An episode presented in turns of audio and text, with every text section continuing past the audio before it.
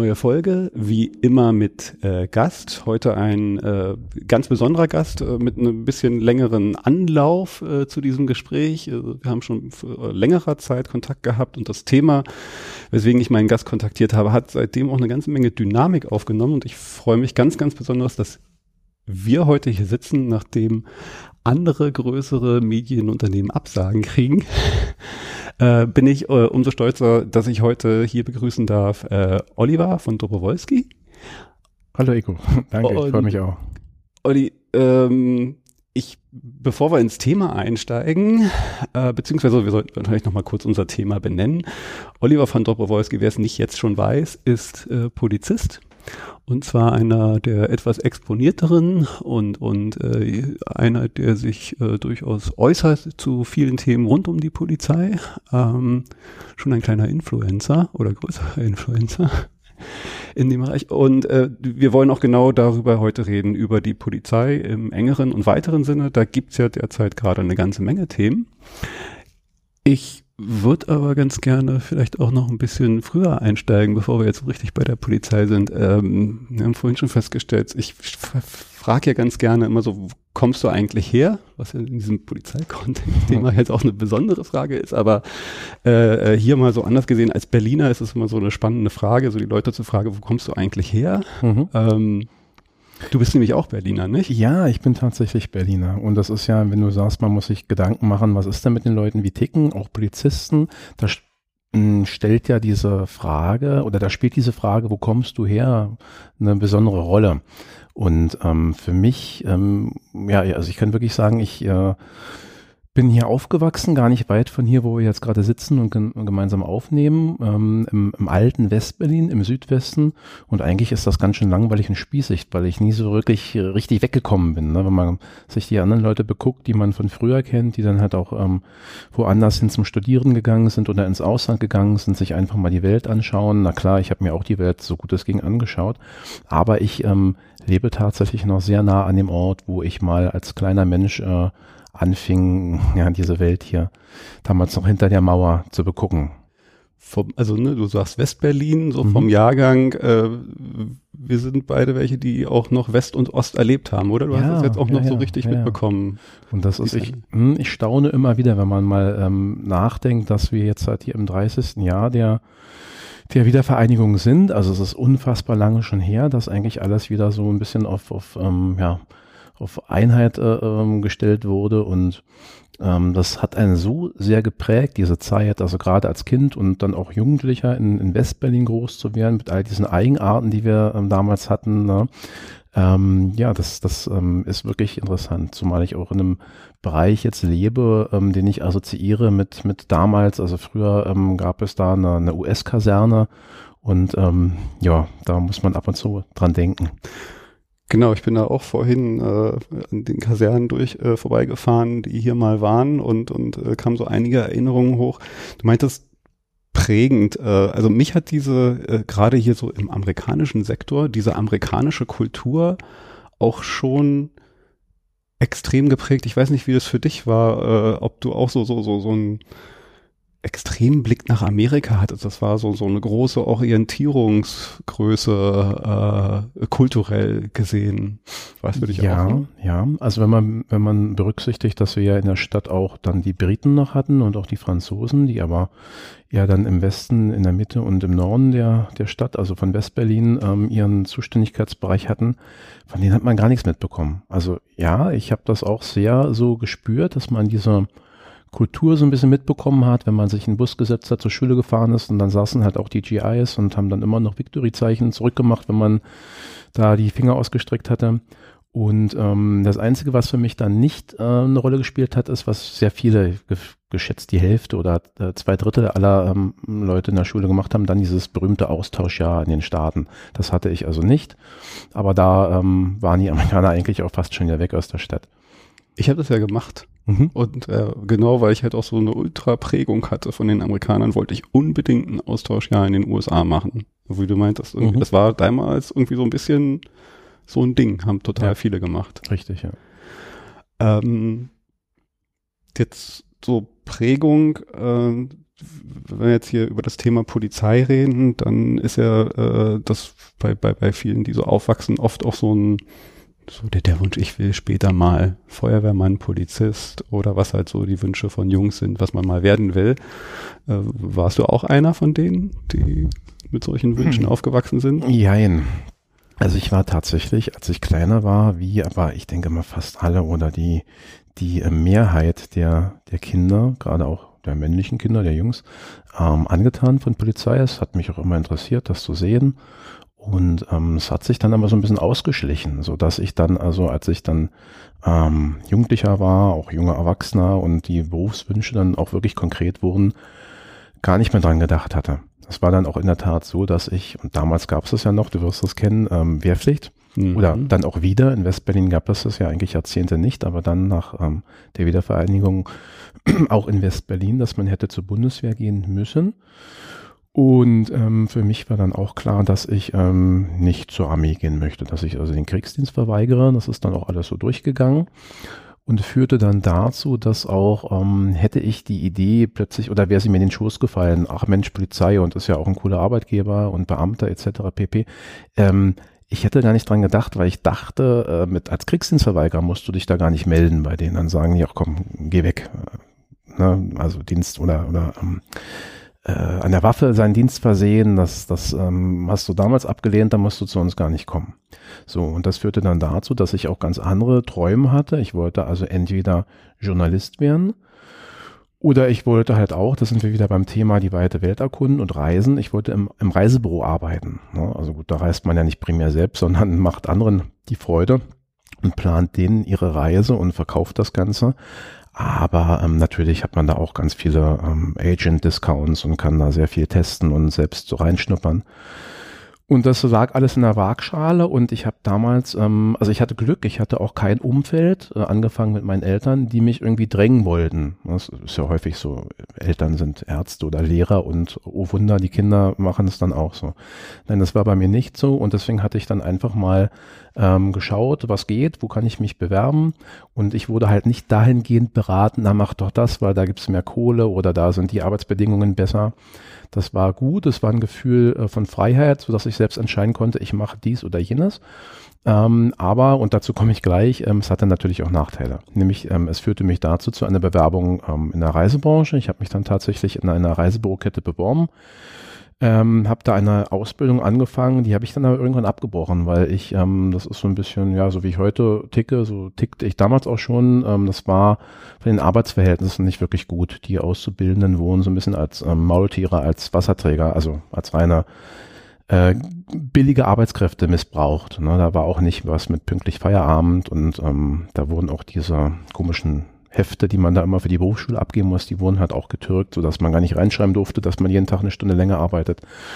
Und da ich ein Gerechtigkeitsfanatiker bin, fand ich das doof und habe dann erst recht, als mein äh, oberster Chef dann zu mir meinte, ich soll nicht Scheiße erzählen, Zitat, habe ich gesagt, wissen Sie was, vielleicht bin ich in Ihren Augen hier nur der 21-jährige Depp, aber das lasse ich mir nicht sagen. Hier ist übrigens meine Kündigung, zack.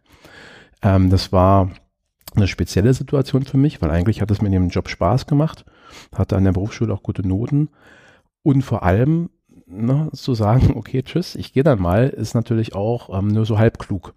Ähm, und dann stand ich erstmal da, weil ich hatte keinen Plan B.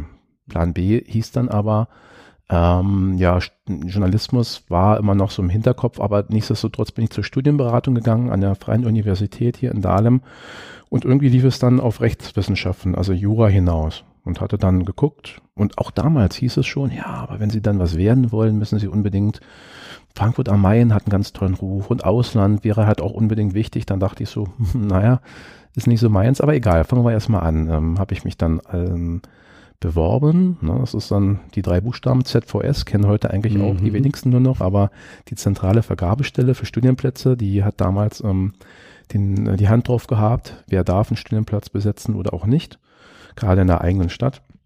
Aber es hat dann geklappt und ich habe mich dann ähm, immatrikulieren können. Und zwar, lass mich überlegen, es war Ende des Jahres 1997. Ich hatte mich zwischenzeitlich aber auch mal, weil ich diesen alten Traum wieder so reaktiviert hatte im Kopf, für die Polizei interessiert. Und dann hatte ich mich beworben in Berlin und zwar äh, für ein Studium für den gehobenen Dienst der Kriminalpolizei.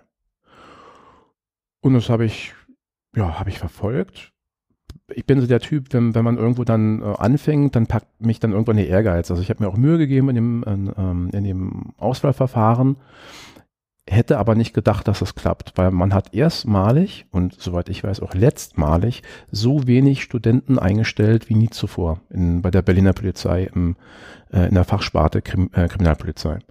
Wie das war das Auswahlverfahren da? Was war für ein spezielles Oh, das, also man kennt ja beim Sport, so ein Sporttest ja, ja, oder, so, oder dann, es. Was gibt es da mehr und da anderes? Ich, da muss ich gerade überlegen. Also es, ähm, es, war, es war auf alle Fälle mehrstufig. Das heißt, man musste erstmal ein mh, hm, ähnlich wie bei Ausbildungsberufen damals. Also ich hatte äh, mich ja im Reisbüro, wie gesagt, beworben und da gab es halt auch Tests, wo man sich hinsetzt und einen Zettel bekommt und irgendwelche Aufgaben äh, zum logischen Denken oder zur Mathematik, äh, ähm, Lückentext oder Diktat, irgendwas in der Art. Das Übliche halt.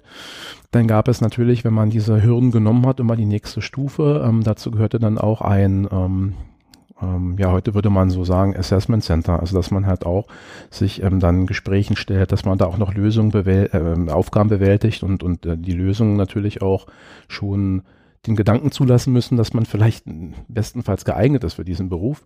Und am Ende hin, wenn man das ähm, geschafft hat, dann kamen noch Dinge wie ärztliche Untersuchungen und natürlich Sporttests. Und da musste man auch ähm, bestimmte Dinge natürlich erfüllen beim Sport.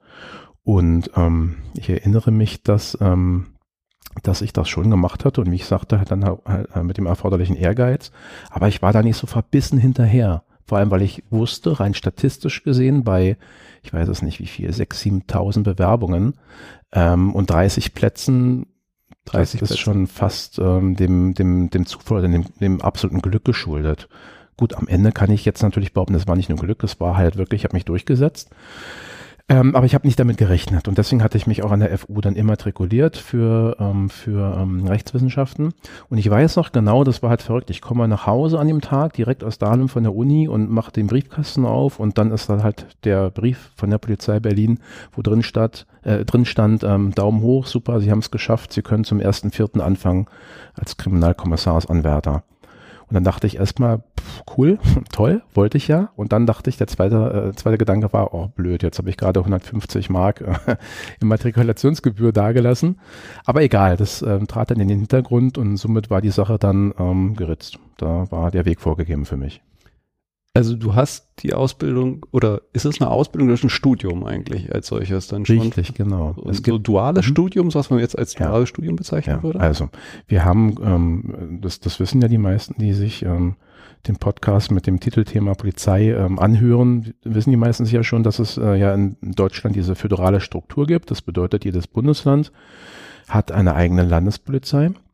Es gibt auch noch die Bundespolizeibehörden, Bundespolizei, also äh, an den Bahnhöfen, dann gibt es das Bundeskriminalamt und dann noch die Polizei beim Deutschen Bundestag.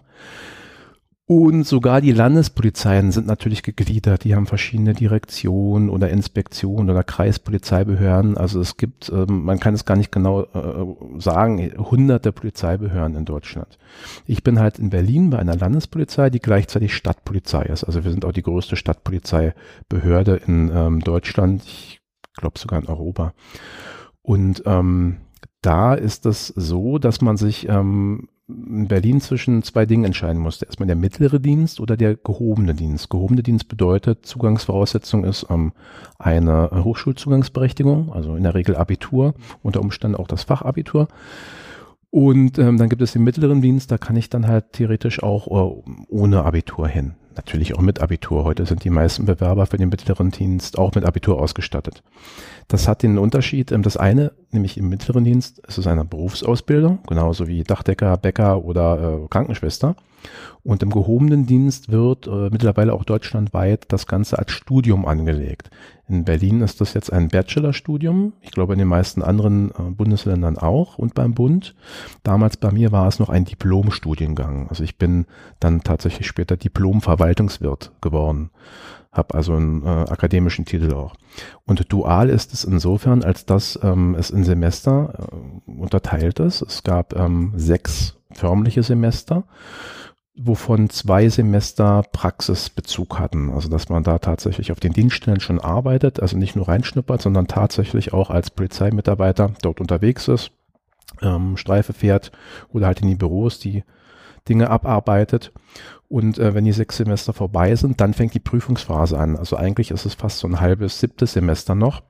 Und damals war das schon mit einem hohen Stresslevel äh, verbunden, weil mich hatte das Glück oder das Pech, je nachdem, ich habe es eher als Pech empfunden, dass man ähm, vorab nicht wirklich geprüft wurde. Also man hatte keine Rückmeldung bekommen, du bist jetzt eher so schlecht oder gut. Ähm, und ähm, das lief dann wirklich auf diese Staats, äh, auf Staatsexamens gleiche Prüfung hinaus, wo man dann halt ähm, alles geben musste und dann gar nicht wusste, klappt's oder klappt's nicht. Bei mir hat's gut geklappt ähm, und ich war dann auch sehr erleichtert, als ich dann irgendwann fertig war und dann nach, ähm, ich glaube, 38 Monaten dann, ähm, dann ist das so, du bist äh, Beamtenanwärter, also das nennt sich dann tatsächlich auch Anwärter und dadurch auch schon Beamte auf Widerruf und ähm, hast dann eine Zeremonie, wo du dann auch von der Hochschule deine Urkunde bekommst und dann schüttelst du eine Hand, dadurch bist du dann auch ähm, gleichzeitig entlassen aus diesem Beamtenverhältnis auf Widerruf, aber nicht schlimm, weil einen halben Meter weiter wartet die nächste Hand und wenn du die geschüttelt hast und dann eine Ernennungsurkunde bekommst, bist du in der Regel dann Beamter auf Probe und hast damit schon ein etwas ähm, festeres und sichereres Beamtenverhältnis. Und so war das bei uns halt auch allen. Wir wurden dann halt von Anwärtern zu Kriminalkommissaren gemacht oder aber zu Polizeikommissaren. Weil das ist auch noch eine Besonderheit in Berlin. Wir haben halt wirklich diese Sparten. Es gibt halt die Kripo und es gibt die Schutzpolizei. In den allermeisten Bundesländern ist es so, du bewirbst dich bei der Polizei, gehst hin und wenn du dann deine üblichen hm, Wege äh, durchläufst, wie halt auch äh, Hundertschaft oder ähm, Streifendienst, was es da auch immer geben mag, dann kannst du dich qualifizieren für die Kriminalpolizei. Und äh, das war bei uns anders. Also wir in Berlin trennen da so ein ja. bisschen. Ist da so, so eine gefühlte also beäugt man sich dann hier auch so ein bisschen mhm. anders ja, so? Ach, guck mal, die, mhm. die Schupo, die Kripo, die sind ja blöd oder die sind ja so. Also manchmal gibt's ja so, so kenne ich dann das so ja. gewisse Elite oder ja. halt man betrachtet sich dann halt innerhalb einer Organisation auch schon so ein bisschen anders. Gibt's sowas hier? Da, ja, da sprichst du genau ein Thema an, was mich halt auch sehr bewegt und zwar seit jetzt mittlerweile gut 22 Jahren, seit ich bei der Polizei bin. Weil ich bin, obwohl ich ein echt spießiger Planer und Organisation, also ich bin so ein richtiger Orga-Freak und ich frage mich bis heute, wie es passieren konnte, dass ich mich nicht zureichend informiert habe. Ich kann es mir nur so erklären, ich habe das typische hm, Tatortwissen eines jeden Deutschen in mir gehabt und dachte, Kripo, cool. Kriminalkommissare, ähm, die dann da die Fälle lösen. Und deswegen hatte ich mich bei der Polizei irgendwie auch nur informiert in Bezug auf Kriminalpolizei und mich dann auch entsprechend beworben. Ich muss dazu sagen, ähm, damals gab es noch nicht so wie heute, zack, Internet, polizeiberlin.de aufmachen und da stehen dann alle möglichen Infos oder sogar Computertests. Das gab es nicht. Das war also alles noch wirklich wie in der Steinzeit mit sich Sachen zuschicken lassen oder im Berufsbildungszentrum informieren. Äh, jedenfalls hatte ich mich als Kriminalpolizist oder für dieses Studium beworben und hatte dann aber auch glücklicherweise eine kombinierte Klasse ähm, zur Hälfte Schutzpolizisten oder Schutzpolizeianwärter und dann Kriminalkommissarsanwärter. Und äh, da wir dann jeweils auch die anderen Disziplinen gelernt hatten, also die, die Schutzleute haben dann auch Kriminalistik, Kriminologie, Gerichtsmedizin gehabt. Ich hatte wiederum dann Verkehrslehre, Einsatzlehre, Verkehrsrecht. Ich habe schnell gemerkt, oh, das interessiert mich mindestens genauso sehr. Und ähm, habe dann also schon nach wenigen Monaten bedauert, dass ich mich bei der Kripo beworben habe habe dann auch ähm, schon damals und dann auch später im weiteren Verlauf meiner Karriere versucht, mal die Laufbahn zu wechseln. Es hat nicht geklappt. Ähm, das hat natürlich dazu geführt, dass ich anders polizeilich sozialisiert bin, wie mhm. die meisten Polizisten in Berlin, aber auch in Deutschland. Weil in Berlin ist es so, wir sind zwischen drei und 4.000 Kriminalbeamte, glaube ich, aber insgesamt sind wir ja in der Behörde 25.000, Pi mal Daumen. Ähm, und ähm, abschließend dazu muss ich noch sagen, dass ähm, diese Einheitspolizei, wie es sie ja in der Regel in anderen Bundesländern gibt, ähm, dass man da ein Stück weit aber sich auch hinbewegt hat in Berlin. Also es gibt ähm, so eine Laufbahnöffnung. Das bedeutet, jeder Schutzpolizist kann sich auf die allermeisten Kriminalpolizeistellen bewerben und jeder Kriminalpolizist kann sich auf alle schutzpolizeilichen Stellen bewerben. Früher ging das nicht. Da waren halt Dinge wie, naja, Polizeitaucher, SEK ähm, oder auch Präventionsbeamte auf den Polizeiabschnitten. Das war alles nur für schutzpolizeiliche Mitarbeitende. Und als Kripo hat, hattest du keine Chance. Und das hat sich geändert und davon profitiere ich natürlich jetzt auch, weil ich jetzt auch seit Jahresbeginn in einer Einheit arbeite, die halt schon äh, ja, rein schutzpolizeilich arbeitet, also in Uniform, nur auf der Straße und da ähm, unterscheidet mich nichts mehr von meinen Kollegen, außer die Farbe des Dienstausweises und den, die, die Amtsbezeichnung, die ich immer noch führe, obwohl ich eigentlich die Laufbahn gewechselt habe. Du bist Kriminalkommissar. Ja, ich bin Kriminalhauptkommissar und ähm, das, das Pendant wäre dann halt Polizeihauptkommissar und ich finde es auch witzig, meine Kolleginnen und Kollegen, wenn die, die die Einsatzdokumentation schreiben oder in den Berichten, die meisten schreiben dann immer noch äh, PHK von Dobrowolski, also das an, aber das ist ja nicht schlimm. Nur ähm, sie nehmen mich halt so auch gar nicht wahr. Was ich wiederum gut finde. Gibt's, also ich habe so eine komische Vorstellung, die scheint aber gar nicht so zu stimmen. Vielleicht ist es so ein bisschen vom, vom Militär geprägt, dass ich so denke, es gibt sowas wie eine Grundausbildung, wo jeder durch muss und dann äh, macht man vielleicht erstmal so andere. Gibt sowas bei der Polizei, wo man halt so eine gewisse Grundausbildung, das sind so die Fertigkeiten, die erstmal jeder Polizist lernen muss? Grundsätzlich schon, ja, weil ähm, es gibt ja Dinge, die, egal wo du landest später, die musst du halt können und die werden auch jährlich abgeprüft. Zum Beispiel halt äh, die Schießausbildung und die jährlichen Schießnachweise, die du, die du erbringen musst.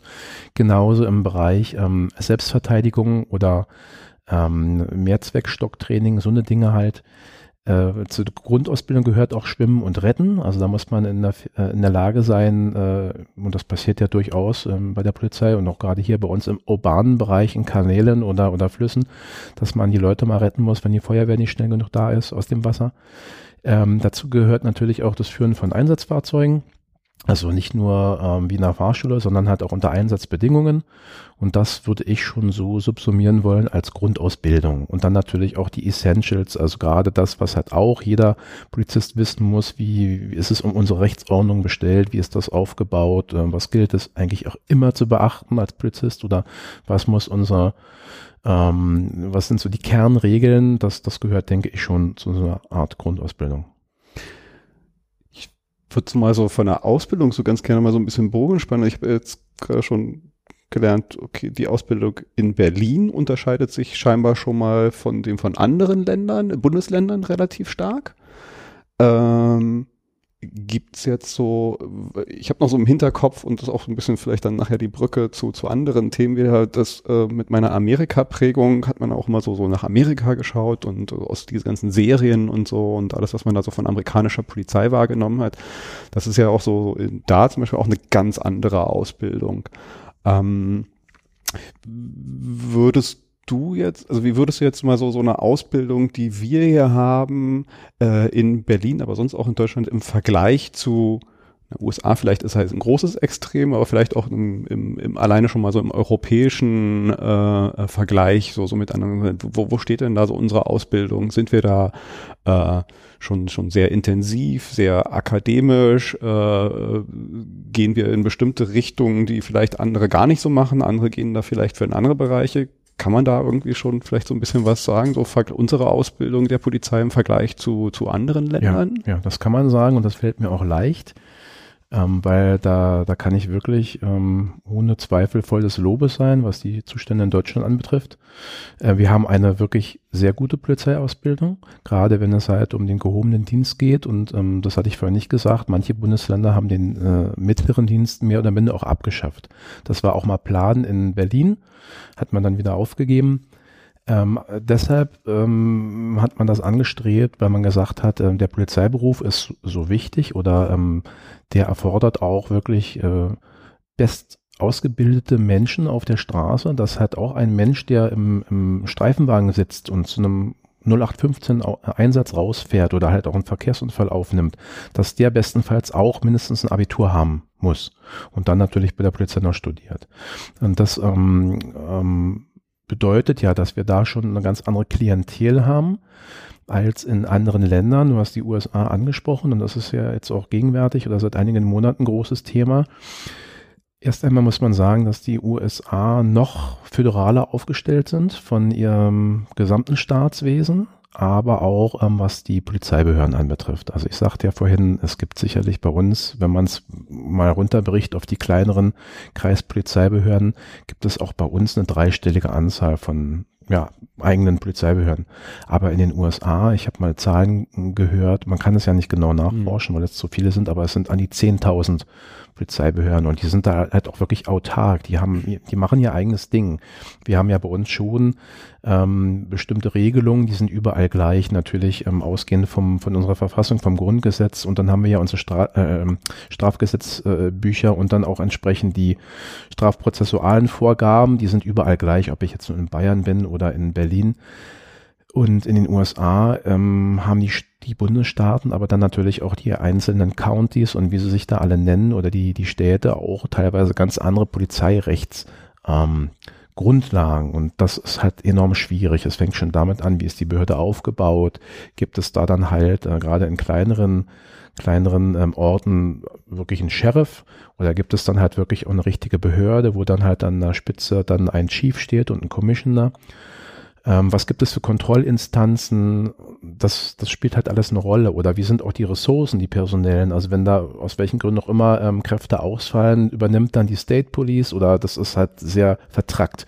Und die Ausbildung an sich, da gibt es halt auch Unterschiede. Also wenn ich jetzt ein, ein äh, Federal Agent bin, zum Beispiel beim F FBI, man kennt es ja hier zumeist nur aus dem Fernsehen oder bei einer äh, anderen äh, großen Bundesbehörde, dann geben die sich schon mehr Mühe, die Leute auch zu befähigen. Die haben dann also auch durchaus eine gewisse Expertise. Es gibt ja auch eine Behörde, die nur für, für äh, Schusswaffen oder für ähm, Tabakverstöße und was es auch nicht alles gibt, zuständig ist. Die sind dann dort auf ihrem Gebiet natürlich absolute Gurus und, und, und äh, Koryphäen. Und ähm, wenn man aber mal den normalen ähm, 0815 Polizisten, um, ohne das jetzt despektierlich zu meinen, äh, sich anschaut, der hat dann in der Tat auch nur eine Ausbildung, die mehrere Wochen, bestenfalls drei bis sechs Monate äh, andauert. Und das ist bei uns halt komplett anders. Ich sagte ja schon, ich selbst habe äh, circa 38 Monate studiert in, an den Polizeiakademien, wo der mittlere Dienst ausgebildet wird, sind es in der Regel halt auch zwischen zwei und drei Jahren, je nachdem, wie äh, geschickt ich mich da anstelle. Und das ist halt kein Vergleich zu diesen äh, Polizeieinheiten in den USA. Und wenn man das dann noch weiter aufzieht, also dann kann man auch grundsätzlich sagen, dass wir in Europa einen sehr hohen Standard haben, weil wir ja gerade auch was das Staatswesen im Allgemeinen und die Polizei im Besonderen eine gewisse Homologisierung äh, herbeigeführt hatten. Deswegen oder unter anderem deswegen ist ja auch die Polizei in Deutschland mittlerweile blau von den Uniformen und von den Fahrzeugen. Das war ja früher anders mit grün und beige und braun. Äh, deswegen ist auch die Polizeiausbildung zwar alles andere als einheitlich, aber sie hat schon einen gewissen, ein gewisses Niveau im Vergleich zu anderen Kontinenten, gerade den USA. Und dann, um das Ganze auf die Spitze zu treiben, ich habe das große Glück mal gehabt, ähm, das ist jetzt mittlerweile auch schon äh, neun Jahre her, da war ich mal in einer polizeilichen Auslandsmission, habe in Afghanistan gearbeitet ähm, und damit möchte ich jetzt gar nicht vergleichen, weil das ist ja ein Staat, der da niederlag und auch immer noch, äh, um den es nicht gut bestellt ist. Aber was der Vorteil ist bei solchen internationalen Polizeimissionen, man hat halt grundsätzlich mit ganz vielen anderen Polizeikräften zu tun, auch schon in der Ausbildung für diese Mission. Und ähm, da hast du halt wirklich Leute, die, die aus Pakistan, Nepal, ähm, Indien kommen. Und die müssen nicht äh, schlechtere Polizisten sein, aber die haben halt ganz andere Sozialisation, andere Herangehensweisen, der, der Inder, der erzählt dir halt von seiner Elefantenwaschanlage, ne, weil die halt auf Elefanten teilweise reiten im Polizeidienst. Und auch jetzt, als diese Corona-Zeit bei uns begonnen hat und man ähm, die Nachrichten geschaut hat, dann hat man ja auch gesehen, dass gerade in Indien die nicht zimperlich sind und wirklich mit Rohrstöcken dann auf die Leute einprügeln. Also das sind schon andere Bedingungen. Und auch da erlaubt sich dann ein, ein ganz guter Blick auf, auf andere Polizeiinstitutionen auf der Welt. Und da kann ich sagen, auch wenn wir hier äh, nicht zu Unrecht sehr viel Diskussion haben im Land, Lande, was alles gut läuft, aber vielmehr auch, was alles besser laufen könnte, ist es so, dass wir im internationalen Vergleich echt gut dastehen. Da können wir gleich nochmal ein bisschen tiefer reingehen. Ich würde aber gerne nochmal vielleicht in dem Kontext so, gibt es sowas wie eine in so einer, in der Ausbildung, aber vielleicht sonst irgendwie durchgetragene Philosophie, äh, die die Polizei so verfolgt. Also es gibt ja immer so die schönen, in Amerika so to protect and serve. Ähm, mhm. Dann gibt solche Worte wie der, der, die Polizei dein Freund und Helfer. Also gibt so so eine gewisse Philosophie, Selbstverständnis und, und etwas, was sich so, so, so durchzieht, die man so verfolgt in, also nochmal so Vergleiche vielleicht, die mir jetzt so bekannt sind. In, in, in England geht es ja so weit, dass die Bobbys teilweise keine Waffen tragen. Das hat ja auch so eine gewisse Grundeinstellung scheinbar auch, wie die Polizei sich sieht, wie sie sich so gegenüber der Bevölkerung sieht. Gibt es sowas hier auch in, in Deutschland, Berlin und wie sieht das dann so aus? Also ähm, in den USA, wie du richtig sagtest, ähm, gibt es diesen, diesen Spruch to protect and to serve auf den Dienstfahrzeugen, also dieses Selbstverständnis, ne, schützen und auch dienen. Nun wird ähm, jemand, der ähm, ja einen aktuellen Blick auf die Polizeien in den Vereinigten Staaten hat, äh, da auch leicht unglaublichen Kopf schütteln, weil das, was man jetzt zuletzt gesehen hat, ging halt nicht in die Richtung, aber es ist zumindest deren Leitspruch. Ähm, das nennen die ja so Code of Conduct, also alles, ähm, ja, wonach sich alles ausrichten soll. In der Form haben wir es in Deutschland, zumindest ich habe es so nicht erlebt. Ich weiß aber, dass wir, gerade als es begonnen hatte, so ein bisschen ähm, zumindest in der öffentlichen Diskussion auszuufern und äh, dass der Verdacht entstehen konnte, ach Mensch, die haben den Laden nicht im Griff. Gerade Stichwort Polizeiakademie in Berlin. Mittlerweile ist da Ruhe eingekehrt, aber es gab ja mal so, ich sag mal, anderthalb, zwei Jahre, da hat sich halb Deutschland lustig gemacht über Vorfälle, die es dort gab. Also einerseits strukturell, dass da baulich und angefangen bei solchen einfachen Dingen äh, alles im Argen lag, aber auch, dass es Polizeischülerinnen und Schüler gab, die halt ähm, durch Verfehlungen aufgefallen sind oder dass dann massenhaft die Tests äh, und die Anforderungen nicht ähm, gemeistert werden konnten. Und da hat man dann gerade auch, als es so ein bisschen Verhaltensauffälligkeiten gab, schon auch sich so eine Leitsätze selbst definiert und ähm, soweit ich informiert bin, ohne dass ich es jetzt gesehen habe oder weiß, wo es hängt, aber man hat dann halt auch das Ganze so ähm, ausgedruckt und dann dort, äh, dort auf den Gängen aufgehangen, dass man das wirklich im Vorbeigehen immer wahrnimmt und bestmöglichst verinnerlicht. Das geht ja so ein bisschen in diese Richtung. Das, was du angesprochen hast mit Großbritannien, ich glaube, das ist auch in allen ähm, der, der äh, vier äh, Republiken so, ähm, dass die keine Waffen tragen. Grundsätzlich, richtig. Ähm, die haben natürlich, gerade weil ja da die Terrorgefahr auch nicht mehr nur abstrakt, sondern halt auch leider sehr konkret geworden ist, haben die Einheiten, die dann bewaffnet sind, die halt auch verdachtsunabhängig auch Streife fahren, also nicht nur rauskommen, wenn irgendwas ist, sondern auch immer irgendwie ähm, abrufbar sind. Aber das ist tatsächlich eine völlig andere Philosophie, nämlich eine Art Gewalt oder ne, Gewaltfreiheit ist Quatsch, aber halt die die die Formen der Gewalt, die man halt auch dann als Staat wählt, nämlich die tödliche Gewalt in letzter Konsequenz, die wird dann so ausgeklammert. Und damit fahren die jetzt schon relativ lange, seit es die Polizei dort gibt, gut. Es gibt Stimmen, die fordern halt auch, dass man da äh, von abkommt und ähm, die breiter aufstellt, also auch was diese Bewaffnung anbetrifft, aber das ist momentan äh, noch kein richtiges Thema um ähm, da jetzt mal so, so, so den Bogen nochmal so zu kriegen, es gibt ja da eine ganze Menge, du hast es vorhin schon so angesprochen, so, so Diskussionen halt auch so äh, äh, über die Polizei und, und wie sie sich so verhält, losgestoßen so ein bisschen, deswegen nochmal so, so der Sprung vielleicht von Amerika dann hier in, in unsere Diskussion. Also äh, wenn man das jetzt vielleicht später nochmal nachhört, jetzt weiß man es äh, ja noch, das, das schwelt ja noch, angefangen mit einem von vielen äh, äh, Vorfällen, wo ein ähm, ein, ein, ein schwarzer Mitbürger in den USA, George Floyd, ähm, umgebracht wurde von der Polizei. Das, da glaube ich, gibt es gar keinen Zweifel dran. Da muss man keinen hätte und könnte hintermachen. Äh, was gefilmt wurde und was dann äh, massenhafte Demonstrationen, Ausschreitungen etc. nach sich gezogen hat und überhaupt, wenn auch hier finde ich ganz stark wieder das, das Thema der, ähm, ja, wie sich die Polizei gerade in Hinblick auf äh, ja, äh, äh, rassistische Vorwürfe verhält, beziehungsweise wie sie sich halt äh, gegenüber Bürgern mit äh, anderer Hautfarbe äh, oder dergleichen verhält. Ähm, gibt es da so ein, ähm, vielleicht nochmal so, so von dem Bild der, der, der Polizei, von den Bürgern.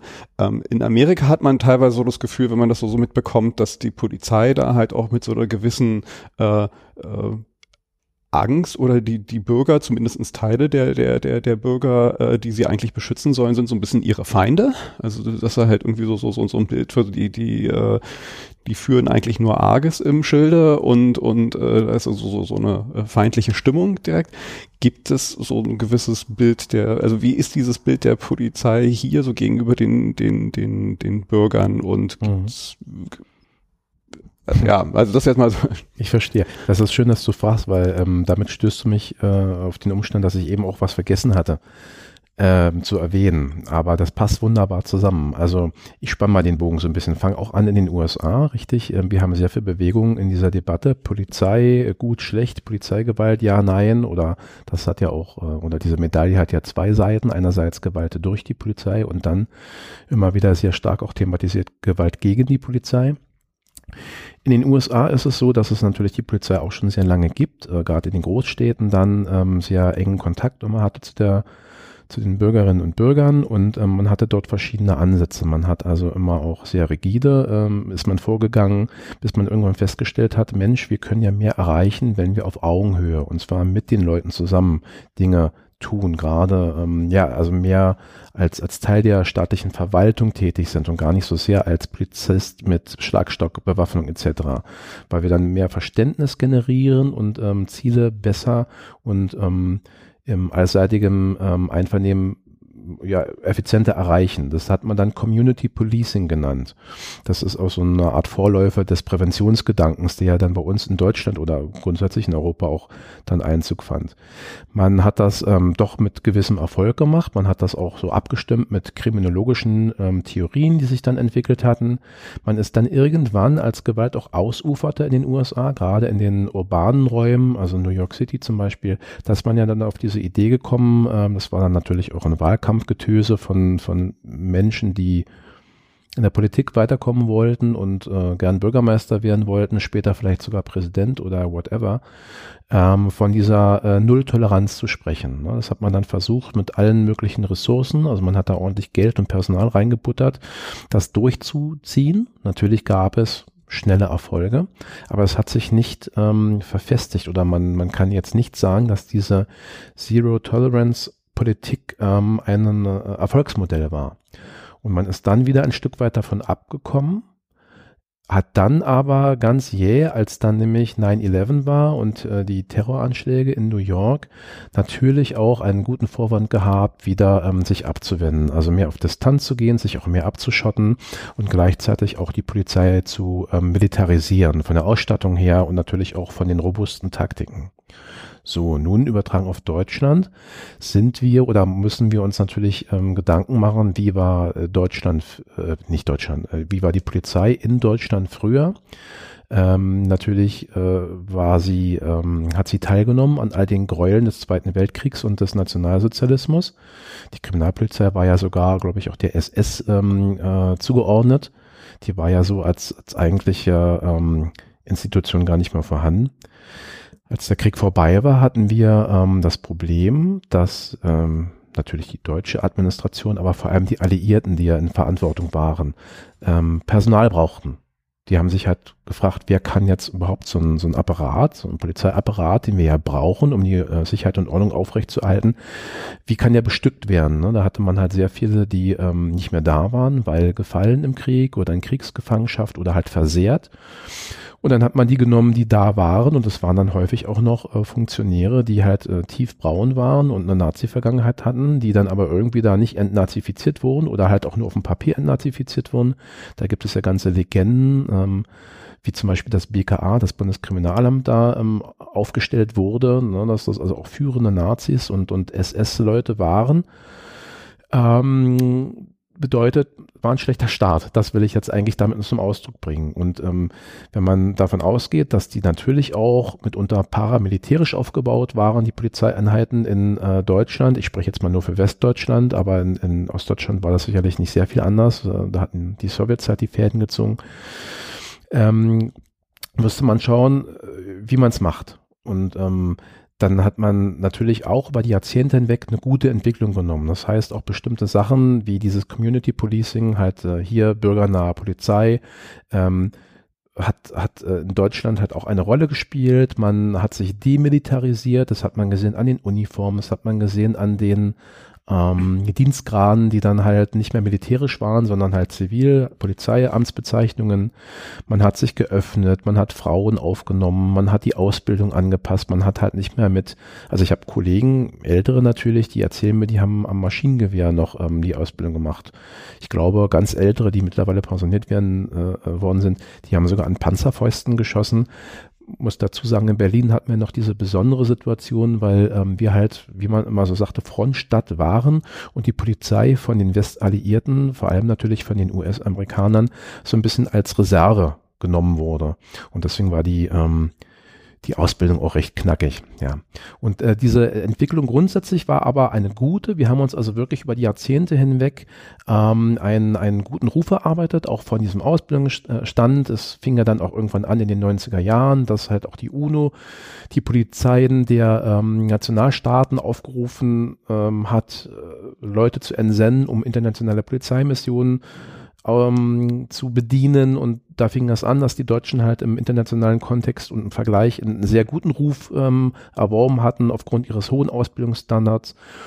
Und das war eigentlich eine gute Geschichte, bis dann halt auch bei uns durch die ähm, Terrorgefahr äh, 9-11 zum einen, aber dann halt auch die Anschläge in Europa, London, Madrid, Paris ähm, und dann tatsächlich auch die ersten Anschlagsszenarien in Deutschland mit dem Gipfel dann ähm, 2016 äh, Anis Amri am Breitscheidplatz ähm, auch ein, eine Entwicklung genommen hat, die natürlich auch ein Stück weit angstbasiert ist. Und zwar jetzt nicht Angst der, der Verantwortlichen, sondern Angst der, in der Bevölkerung. Das kann man ähm, durchaus ja auch nachvollziehen. Und wenn man jetzt eine spontane Umfrage machen würde, wie finden Sie das, dass die Polizei halt auch robuster ausgerüstet wird, dann würden die wenigsten sagen, ach, ist ja voll doof, weil ne, dieser, dieses Ding Angst essen Seele auf spielt halt auch hier eine Rolle.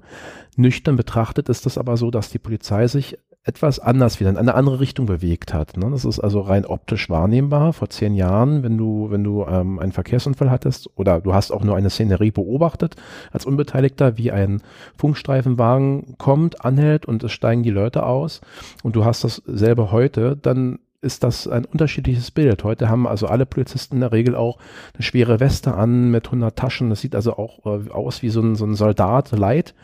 Und das ist eine Sache, die ähm, ja auch Gründe hat, die aber auch nicht unbedingt gut sein muss, in meinen Augen. Und ähm, so gesehen befinden wir uns auch hier auf eine oder ähm, in einem Trend, den ich halt auch argwöhnisch betrachte und hoffe, dass wir dann irgendwann da auch wieder wegkommen, ne? weil die Polizei in Deutschland war eigentlich ähm, durch die vergangenen Jahrzehnte geprägt immer eine zutiefst zivile Einrichtung. Und ähm, wenn ich jetzt schaue, dass äh, in vielen Bundesländern ähm, die auf den ganz normalen Funkstreifenwagen Sturmgewehre, also Kriegswaffen auch dabei haben, dann frage ich mich, ob das der richtige Weg ist. Mhm. Du hast da gerade eine Sache angesprochen vorhin, ähm, die, die, die alten braunen Strukturen, aus der sich äh, die Polizei gegründet hat und den Weg, den sie gegangen ist. Ähm, jetzt mal wieder so die, die Brille ja jetzt mal dann nur so der westdeutschen Zeit. Äh, Westdeutschland äh, war ja zumindest seit spätestens der Zeit, wo wir dann äh, äh, Unterstützung aus dem Ausland geholt haben, um das Land wieder aufzubauen, ein Einwanderungsland mit einer sich verändernden Gesellschaft. Ähm, ist das etwas, was auch äh, in den Polizeialltag eingeflossen ist, im Sinne von, also wenn wir jetzt eine zivilere Polizei werden, mit äh, auch Frauen in der Polizei etc., äh, hat sich die Veränderung der Gesellschaft, eine Einwanderungsgesellschaft, äh, die sich äh, verändert, auch in der Polizei wiedergespiegelt, in der Zusammensetzung der, der Menschen, die bei der Polizei sind, aber vielleicht auch so mit, den, mit dem Blick auf die, die, die Gesellschaft, die Mitbürgerinnen und Mitbürger äh, und dann halt auch vielleicht das Ablegen dieses alten braunen Erbes. Also ne, wenn wir über Strukturen reden und strukturellen Rassismus und all sowas, dann kann ich mir vorstellen, das ist, also das steckt in der Gesellschaft drin, dann steckt das halt auch in der Polizei drin. Äh, du meintest, sie hat sich da ja aktiv wegentwickelt. Wie war es denn in dem Bereich? Mhm. Gab es da halt auch Veränderungen, bewusste? Ja, also es gab diese Veränderung auf alle Fälle. Ähm, ich versuche mal meine Antwort auch zu zwei Teilen. Einerseits, was diese ähm, Diversität anbetrifft, also sprich Menschen mit Migrationsgeschichte in den Polizeidienst zu holen. Ähm, nicht, weil man jetzt die äh, Samariterhosen äh, anhat, sondern weil man einfach auch da von sich was verspricht sich ein Effekt verspricht. Ähm, und dann, was früher geschehen ist, äh, auch Frauen in den Polizeidienst zu integrieren. Das muss man sich mal vorstellen. Bis zu den ähm, 80er Jahren etwa, da, da gab es nur Männer bei der Polizei. Also grundsätzlich. Es gab natürlich in Teilen, wo Verwaltung oder halt auch ähm, so Nichtvollzugsdienste äh, zu bestücken waren, gab es schon Frauen. Ich glaube, da hat auch wieder unsere Stadt Berlin den Anfang gemacht in den 1930er Jahren oder sogar in den 20ern, glaube ich, haben wir ähm, die sogenannte weibliche Kriminalpolizei damals etabliert. Aber nichtsdestotrotz, ähm, im Groben gab es Frauen nicht in der Vollzugspolizei, also sprich auf der Straße. Ja, und da hat sich dann einiges geändert. Man hat sich da geöffnet. Aber ähm, weil sich halt auch die gesamte Gesellschaft natürlich gewandelt hat. Es gibt ja immer noch diese Spukgeschichten, die man heute gar nicht glauben mag, dass zu, bis zu einem bestimmten Zeitpunkt, der noch gar nicht so lange zurückliegt, eine Ehefrau ihren äh, noch die, die ähm, Gestattung ihres Mannes haben musste, um arbeiten gehen zu dürfen, all solche Dinge. Und so gesehen ist es nicht verwunderlich, dass Frauen halt erst sehr spät bei der Polizei all, äh, all das tun durften, was auch Männer dürfen. Ähm, ja, das ist das eine. Zum anderen ist es so, dass wir natürlich Menschen mit einer Migrationsgeschichte äh, suchen da war es aber jahrzehntelang auch, du hast ja gesagt, wir waren ja dann auch ein, ein äh, Gastarbeiterland oder wir brauchten noch Menschen, die uns helfen, diesen, diesen Staat wieder aufzubauen, im Übrigen ja in beiden Teilen Deutschlands. Ähm, die Frage, ob diese Menschen, die wir uns zum Arbeiten geholt haben, hier auch richtig integriert wurden, ist eine ganz andere. Ich glaube, die meisten Leute, die da mal raufgeschaut haben, müssen das mit Nein beantworten sowohl in Ostdeutschland als auch in Westdeutschland. Da ähm, gab es äh, ja so, so eine Art Schattendasein. Man hat auch gedacht oder oftmals vielleicht sogar gehofft, dass die halt wirklich nur eine Zeit lang hier arbeiten und dann wieder nach Hause gehen.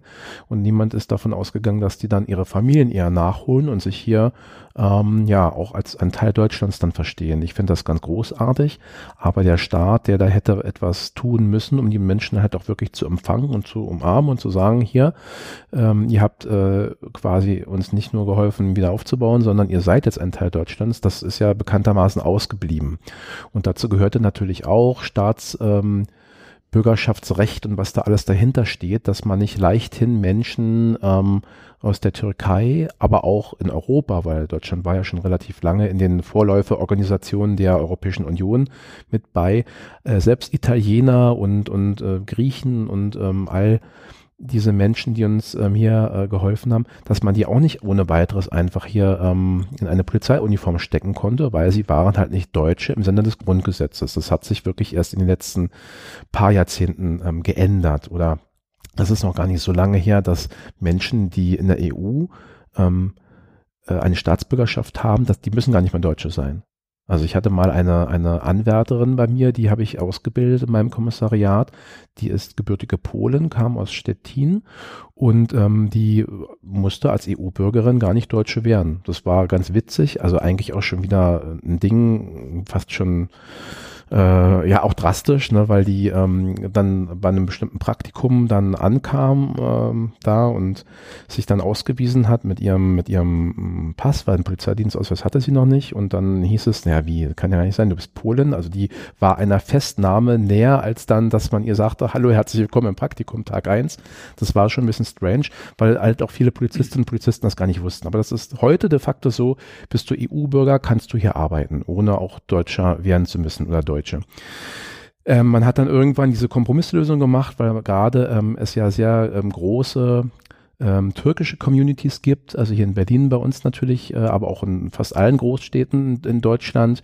Da hat man dann ein Konstrukt geschaffen, dass die ähm, äh, Türkinnen und Türken sein dürfen, die Ausbildung absolvieren, aber bis Ende der Ausbildung dann ähm, Deutsche werden müssen. Und das klar, da hat sich dann halt auch die Behörde drum gekümmert, dass diese Einbürgerung gelingt. Ähm, mit den Frauen, darauf will ich nochmal äh, zurückkommen, äh, darauf will ich nochmal zurückkommen, weil das ist halt auch ein ganz wichtiger Punkt. In meinen Augen sind Frauen, also Polizistinnen, ähm, ein ganz ja, die sind sehr wichtig für die Polizei, ganz einfach, weil sie auch anders kommunizieren. Es ist ja immer so eher uncool und auch ähm, schwierig, wenn man da so große Unterschiede macht, Männer, Frauen. Aber ich meine jetzt gar nicht dieses Ding, kleine Mädchen müssen rosa tragen, kleine Jungs blau, das ist Quatsch. Aber ich habe festgestellt, und da geben auch äh, mir viele Forscherinnen und Forscher recht, Frauen kommunizieren einfach anders und sind dadurch auch für bestimmte Aufgaben, die halt auch bei der Polizei eine wichtige Rolle spielen, eher geeignet. Ähm, ich selbst bin jetzt auch seit äh, 14 Jahren im Kommunikationsteam. Das ähm, hieß früher Anti-Konflikt-Team. Das bedeutet, dass ich bei der Polizei als sogenannte Zugleichaufgabe, also so nebenamtlich, da halt auch noch ähm, bei schwierigen Lagen, Demonstrationen, Aufzüge oder irgendwelche Großveranstaltungen mit dabei bin und versuche zu deeskalieren, Maßnahmen transparent äh, zu erklären und einfach auch naja, eine Art Konfliktmanager bin. Und ähm, da gibt es auch sehr viele Kolleginnen, die damit machen. Und ich merke halt wirklich immer, dass da Unterschiede sind, dass die, dass die äh, männlichen äh, Polizeimitarbeitenden ganz einfach anders auftreten. Warum erwähne ich das? Also die Frauen sind schon viel früher in die Polizei gekommen als die Menschen mit Migrationsgeschichte. Ähm, das hat sehr viel Gutes bewirkt in der Polizei. Dann hat man festgestellt, ähm, das ist auch unterschiedlich, äh, je nachdem, wo man in Deutschland man war, aber gerade in Berlin haben wir irgendwann äh, gemeint, wir müssen un, un, unfassbar viele Menschen mit Migrationsgeschichte einstellen. Ein guter Gedanke führte dann dazu, dass wir dann teilweise Klassen hatten, wo ähm, 50, 60 Prozent der, ähm, der Anwärter, der Polizei-Azubis äh, aus, aus nicht äh, deutschen Familien kamen. Auch gut. Aber hatte einen Nebeneffekt, nämlich ähm, von diesen Menschen mit Migrationsgeschichte waren die aller, allermeisten Männer, junge Männer. Und ähm, die Quoten, die wir davor nämlich auch hatten, nämlich dass wir Studienlehrgänge äh, hatten oder Ausbildungslehrgänge, wo wir 50 äh, Prozent Frauenanteil hatten oder noch darüber hinaus. Das gab es auf einmal nicht mehr. Plötzlich ähm, konntest du da als, als ähm, als Fachlehrer sitzen vor einer Klasse, wo 28 Leute sind und von denen waren dann vielleicht nur zwei oder drei Frauen. Das ist halt schade, weil durch das eine Gute, was man wollte und umgesetzt mhm. hat, hat man sich äh, bei dem anderen Thema so ein bisschen ins Hintertreffen wieder begeben. Und das hat natürlich dann auch wieder dazu geführt, dass ähm, einfach auch ja eine andere Grundstimmung herrschte bei der Polizei, gerade bei den jungen Leuten.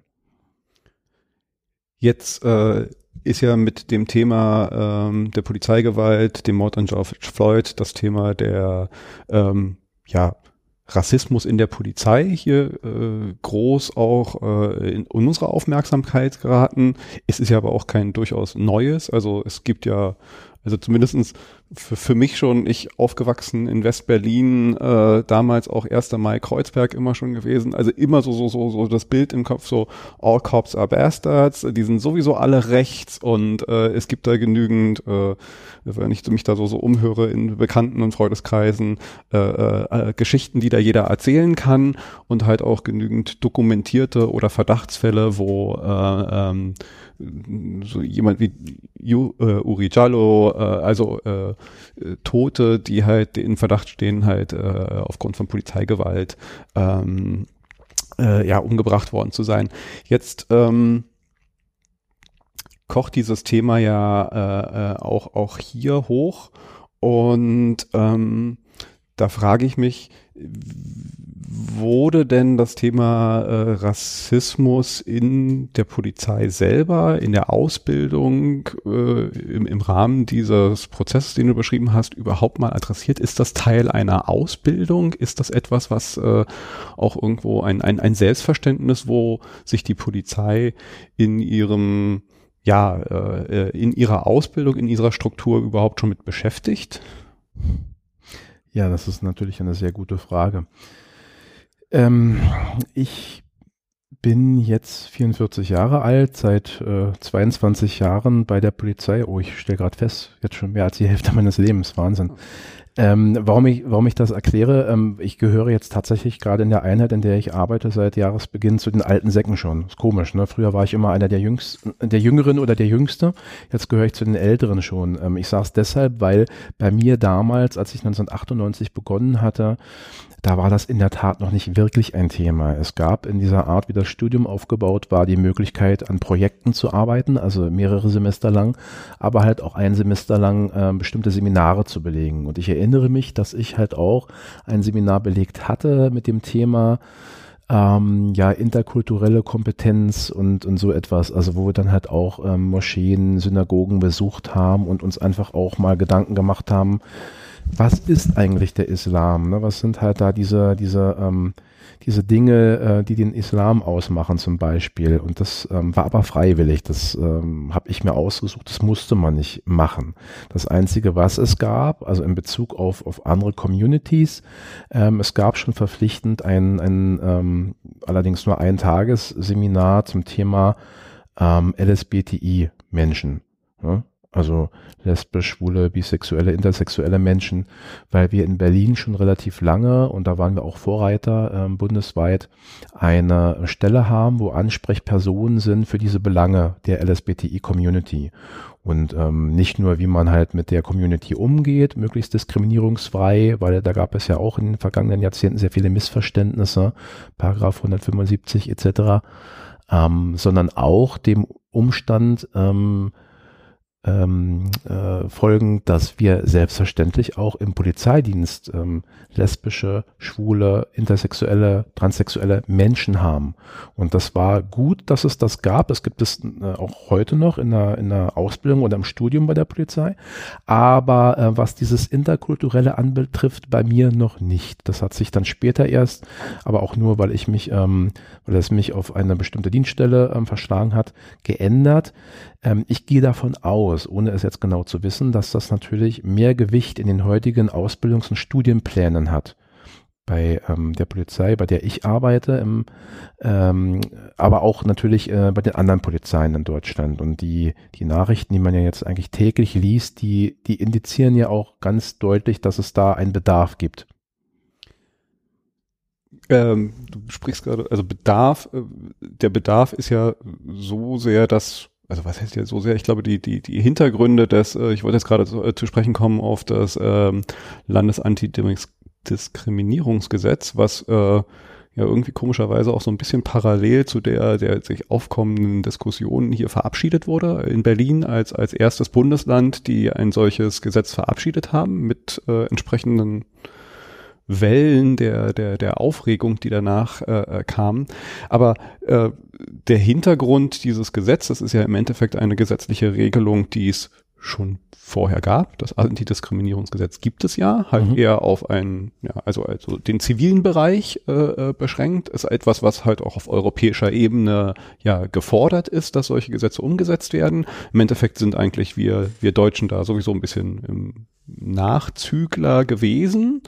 Ähm, auf einer äh, verwaltungstechnischen Seite oder beziehungsweise auf einer Seite, die nicht zivil ist, sondern halt äh, die, die, die öffentliche Seite betrifft, äh, sind wir noch mehr im Hintertreffen. Da ist das, was wir in Berlin ja gemacht haben, gar nicht mal unbedingt äh, revolutionär neu, sondern im Endeffekt äh, eigentlich auch schon Nachzügler. Ähm, jetzt ähm, dieses Gesetz ähm, wie siehst du das jetzt? Aber vielleicht mal ganz einfach mal so diese, äh, dieses Gesetz, äh, dass es jetzt sowas hier in Berlin gibt, das hat ja gerade in der Polizei-Community zu einem Aufruhr geführt, habe ich so das Gefühl. Also so von Tag eins hatte ich das Gefühl, wurde aus Richtung der Polizei, zumindest was man so teilweise wahrnimmt, extrem gegen dieses Gesetz geschossen mal so äh, deine Sicht auf dieses Gesetz. Wie siehst du das als Polizist und nicht als Vertreter einer mhm. Gewerkschaft, sondern als Polizist? Also ich bin mir, um das vorwegzuschicken, ähm, darüber im Klaren, dass meine Sicht eine andere ist als die der meisten Kolleginnen und Kollegen, denn ich sehe es durchweg positiv. Du hast jetzt eben, als du das Thema ähm, anmoderiert hast, schon sehr viel ähm, äh, wahre Dinge gesagt. Es, es gibt im Prinzip oder der Schutz vor Diskriminierung es lässt sich aus so vielen ähm, Rechtsquellen ableiten, allein schon ähm, durch das Grundgesetz, durch unsere Verfassung, die über allem steht, aber auch das für den ganz allgemeinen Bereich durch das ähm, äh, Gesetz, was halt, äh, wie du schon richtig sagtest, im zivilen Bereich ähm, mich schützt, wenn ich zum Beispiel irgendwo äh, Einlass begehre und dann ähm, werde ich abgewiesen, weil ich halt äh, ein schwarzer Mensch bin und der mir sogar gesagt, Schwarze, komm hier nicht rein. Oder der Busfahrer, der mich wegschickt und sagt, ich, ich fahre keine Schwarzen. Ähm, das wurde jetzt im Prinzip nur noch mal ganz konkret erweitert Und zwar in Bezug auf die, ähm, auf die staatliche Verwaltung. Und die Polizei, die ist ja nun von der Exekutive der sichtbarste Arm, die trifft es halt besonders. Und wenn ich sage treffen, meine ich jetzt ganz wertneutral, ähm, da äh, hat jeder Mensch am, am ersten Kontakt. Ja, weil Polizist, also gerade hier in Berlin, wenn man mit offenen Augen durch die Stadt läuft, dann sieht man Polizei nach ein paar Minuten, entweder weil sie in dem Auto rumfahren oder irgendwo langlaufen. Ähm, zu den Menschen beim Bürgeramt, beim Standesamt oder von mir aus auch auf der Hundesteuerstelle, äh, die, die sehe ich nicht. Die sind ich ich finde es durchaus wichtig, das nochmal herauszuheben, weil äh, dieses Gesetz hat irgendwie gerade so, finde ich, so eine Färbung gekriegt, als ob es nur ein Gesetz für die Polizei ist. Es ist ja ein Gesetz, was durchaus auf alle Instanzen der, der öffentlichen Verwaltung zielt, vom Bürger, wie du sagst, Bürgeramt oder, oder, oder. Also die Polizei ist ja nur ein Teil der, des, des Staates, ja. äh, den ich wahrnehmen oder mit dem ich in Kontakt Richtig. kommen kann. Und und dann kommen wir auch gleich zu einem Punkt, der ist ähm, auch sehr interessant. Und zwar ähm, hat man begonnen, dieses Gesetz zu entwerfen und auch in die öffentliche Diskussion zu geben. Nicht etwa vor einer Woche, nicht etwa vor einem Monat, sondern vor wirklich langer Zeit. Ich denke, vor anderthalb Jahren hat man den ersten Aufschlag gemacht. Und das hat auch den Weg in die Öffentlichkeit gefunden, aber halt nicht ähm, so effektheischerisch und mit so einem Aufschrei verbunden, wie es jetzt zuletzt war. Du hast gesagt, gerade die Polizei-Community ähm, hat sich da besonders echauffiert. Ja, gebe ich dir recht. Und zwar in einer Art und Weise, die in meinen Augen eher beschämend ist.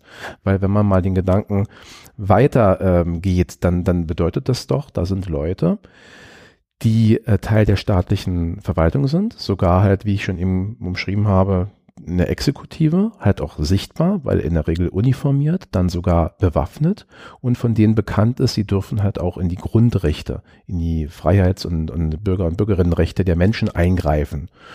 Und von denen sollte man doch eigentlich erwarten können, dass sie sich natürlich unter allen Umständen diskriminierungsfrei verhalten. Und dann gibt da kommt jemand daher, wie Dirk Behrendt als Justizsenator hier in Berlin und möchte das bloß nochmal quasi äh, in, in eine zusätzliche Norm gießen, die natürlich auch noch andere ähm, Dinge enthält, zum Beispiel diese Beweiserleichterung. Also ich muss nicht mehr ähm, wie Don Quixote gegen Windmühlen kämpfen, sondern ich habe es ein Stück leichter, das halt auch ähm, ähm, zu erreichen, dass diese Diskriminierung anerkannt wird oder der Staat mir sogar äh, Schadenersatz ähm, also dass er dafür haften muss, für dieses, äh, diesen Nachteil, den ich erfahren habe. Und da kommen halt wirklich diese Menschen, ich, ich nenne es gerne auch Polizeiblase aus dieser Community, daher und echauffieren sich aber auf, auf die übelste Art und Weise. Sprechen davon, dass Polizistinnen und Polizisten zum Freiwild wären. Sie sagen, es gibt einen Generalverdacht, äh, man würde pauschal alle Polizisten dann halt ähm, degradieren, indem man sagt, ja, sie diskriminieren Menschen. Und da ist denkerisch so viel falsch dran. Und interessanterweise ist das ja auch nichts Neues. Es, jedes Mal, wenn, wenn man diese, diese ähm, große Macht, die ja eine Polizistin oder ein Polizist hat, Ne, ich wiederhole nochmal, Uniform, Waffe, Bürgerrechtseingriffe mhm. etc. Wenn man die unter die natürlich erforderliche Kontrolle stellt, dann gibt es immer einen Riesenaufschrei. Ich erinnere nur mal an die Thematik ähm, Kennzeichnungspflicht für mhm. Polizistinnen mhm. und Polizisten. Also das, ich, ich übertreibe es jetzt mal, wenn ich sage, dass ich halt auch weiß, der Polizist, der mir aufs Maul gehauen hat, der hat die Nummer, dann kann ich das entsprechend auch verfolgen. Da habe ich Rechtsschutz als Bürger oder als Geschädigter in diesem Fall. Es geht um das Thema ähm, externe und wirklich unabhängige Beschwerdestellen. Ein Riesenaufschrei jedes einzelne Mal und leider auch nicht nur mit diesen ähm, Stereotypen, Abwehrreflexen um Gottes Willen und, und pauschaler Verdacht, Generalverdacht. Nein, es, es wird ja teilweise auch ähm, die Unwahrheit erzählt, dass sich die Balken brechen. Also zum Beispiel, was die Kennzeichnungspflicht anbelangt, dass dann Kolleginnen und Kollegen bis ins private Umfeld verfolgt und bedroht werden. Das ist alles Unsinn. Das ist nie passiert. Weil wir in Berlin jetzt seit, ich glaube, elf Jahren die Kennzeichnung und es gab nicht einen solcher Fälle. Im Gegenteil, seit ich äh, Uniform trage und da immer meinen Namen oder eine Nummer dran habe, ist es dutzendfach vorgekommen, dass Menschen im Bus oder auch auf der Straße sich bei mir bedankt haben und gesagt haben, ach, es ist schön, ich kann sie mit Namen ansprechen. Oder ich weiß, sie, sie äh, sind erkennbar. Aber gut, ich schweife ab vom Thema ähm, LADG. Das ist im Prinzip aber dasselbe. Es ist einfach eine, eine Sache, wo man der Polizei ähm, Schranken aufweist und nicht, weil sie schlecht arbeitet, sondern weil das normal ist in einer Demokratie, wo der Rechtsschutz der Menschen, für die die Polizei ja da ist, nämlich für die Bevölkerung, wo dieser Rechtsschutz über allem steht. Und äh, diese Macht, die, ähm, die einhergeht mit diesen Befugnissen der Polizei, ja, die muss kontrolliert werden. Alles andere ist völlig irrsinnig. Und deswegen verstehe ich nicht, dass Leute sich da wirklich aufregen. Und ähm, es wurde eine Kampagne gefahren und auch die anderen Bundesländer, die damit ja eigentlich überhaupt gar nichts zu tun haben, haben über ihre ähm, Gewerkschaften dann immer verlautbaren lassen, nein, wir können ja gar keine Leute mehr nach Berlin schicken zu Unterstützungseinsätzen. Also es ist eigentlich eine unglaubliche Lächerlichkeit, die dort auch entstanden ist. Und jetzt kommt noch das Allerschärfste in meinen Augen. Diese, und deswegen sagte ich ja, ähm, erstmalig wurde das ja schon vor anderthalb Jahren Jahren äh, ins Spiel gebracht. Aber seit wann kochen denn die Gemüter so hoch? Im Prinzip, seit wir diese Debatte haben auch, George Floyd, Vorwürfe ähm, Rassismus, Racial Profiling oder ähm, Diskriminierung im Polizeidienst. Und nun plötzlich wird das wieder hochgekocht. Natürlich ähm, ist das zur selben Zeit geschehen, dass dieser ähm, Gesetzgebungsprozess dann ähm, vonstatten lief in Berlin. Das ist ein reiner Zufall, aber nichtsdestotrotz wurde eine Riesenkampagne gefahren und viele schlaue Menschen sagen, und da möchte ich mich sehr gern anschließen, dass das auch eine Form des sogenannten Derailings ist. Also, dass man sich gerne auf so ein Thema stürzt, um von anderen Problemen abzulenken. Und da haben wir halt ähm, die Polizei, die so ein bisschen auf, auf dem Rückzug war und gemerkt hat, oh, die Leute sind sauer. Nicht nur, weil George Floyd umgebracht umgebracht wurde und weil die US-Polizei dort die eigene Bevölkerung niederknüppelt und dann da das Land fast brennt, sondern auch, weil wir in Deutschland die Chance nutzen und auch widersprechen über Uri Jallo, über, über ähm, äh, Tote in der JVA Kleve, über ganz viele Fälle von Polizeigewalt, wo Menschen fast der, der Schädel eingeschlagen wurde und es am Ende hieß, können wir uns nicht erklären, wie das passiert. Das sind ja keine Einzelfälle, die alle fünf, sechs oder zehn Jahre mal passieren, sondern das ist ein Stück weit ja auch Alltag in Deutschland, dass es Fälle von polizeilichem Fehlverhalten gibt, aber sogar von Polizeigewalt. Die äh, Leute, denen das nicht gefällt, also ganz ehrlich, mir gefällt das auch nicht, weil ich will eine Polizei haben, die frei von solchen Vorwürfen ist. Aber ich mache halt die Augen nicht zu. Ich sehe, es gibt diese Dinge. Aber die Leute, gerade in der, die Lobbyisten, die Polizeigewerkschafter, die sagen halt einfach, das ist alles falsch, das ist Lüge, das ist Bullshit, das gibt es gar nicht. Und es ist übrigens eine Frechheit, dass es diese, äh, dass man uns die Vorwürfe macht und es jetzt sogar noch mehr kontrollieren möchte. Und das geht halt absolut nicht zusammen. Ich habe ja ein Gefühl, dass sich da die Polizei, beziehungsweise sagen wir jetzt mal nicht die Polizei, sondern halt gerade die Gewerkschaften, die da extrem gegenschießen und diese Kampagnen fahren, halt der Polizei an sich auch einen echten Bärendienst erweisen, weil sie zumindestens in dieser Diskussion, die jetzt ähm, weltweit äh, und, und hier natürlich auch um, um Rassismus geführt wird, um, und diese Aufmerksamkeit dieses Thema äh, äh, kriegt, eher den Eindruck erwecken, warte mal, so laut, wie die da gerade irgendwie gegen wallern, da muss doch irgendwas dran sein. Also bei mir hatte ich, ich hatte zwar vorher auch schon irgendwie die Wahrnehmung, ne, die Polizei ist äh, nicht ganz sauber in allen Stellen, weil es halt einfach auch ein Spiegel der Gesellschaft ist und, und, und viele Gründe gibt irgendwie, warum sich halt gerade da vielleicht irgendwie noch mehr solche ähm, äh, ja, rassistischen und Gewalttaten und dergleichen vielleicht äh, äh, äh manifestieren können. Das ist jetzt nochmal ein kleiner Nebenschrank. Aber ich hatte äh, eh schon ein bisschen das Gefühl und nachdem da so laut dagegen geschrien wurde und gedrückt wurde, habe ich eher so das Gefühl, also wer so laut ist, der hat was zu verheimlichen. Da muss man jetzt, glaube ich, gerade erst recht mal hinschauen. Und zumindest in meiner Wahrnehmung ist das eh gerade so ein bisschen auch etwas, was sich halt manifestiert in, in, in Presse, in öffentlicher Wahrnehmung, dass da die Polizei vielleicht sogar noch mehr in eine Ecke gedrängt wird oder sich selber manövriert hat, die vielleicht ja, weiß ich nicht, äh, ungerechtfertigt ist. Wir wissen es ja nicht genau, weil halt das, was eigentlich auf dem Tisch liegt, was es mal untersuchen soll, Stichwort eine Studie über Rassismus in der Polizei, wird ja alles so abgebügelt, dass halt jetzt ist äh, eigentlich eher so der der Fantasie der Leute schon und und äh, der der der Kommunikation der Medien überlassen ist, äh, eigentlich das das Bild zu prägen. Und das finde ich eigentlich ja, schwierig. Sagen wir es jetzt mal ganz äh, relativ neutral betrachtet. Mhm. Da muss ich dir recht geben, denn ich finde es auch schwierig. Ich finde es sogar fast unerträglich, ne? weil ähm, ich hatte ja vorhin, oder wir hatten eingangs gesprochen, auch wie funktioniert Polizei, man bewirbt sich, man studiert, man hat die Ausbildung, was ist denn da Bestandteil, wie ist die Ausbildung im internationalen Vergleich?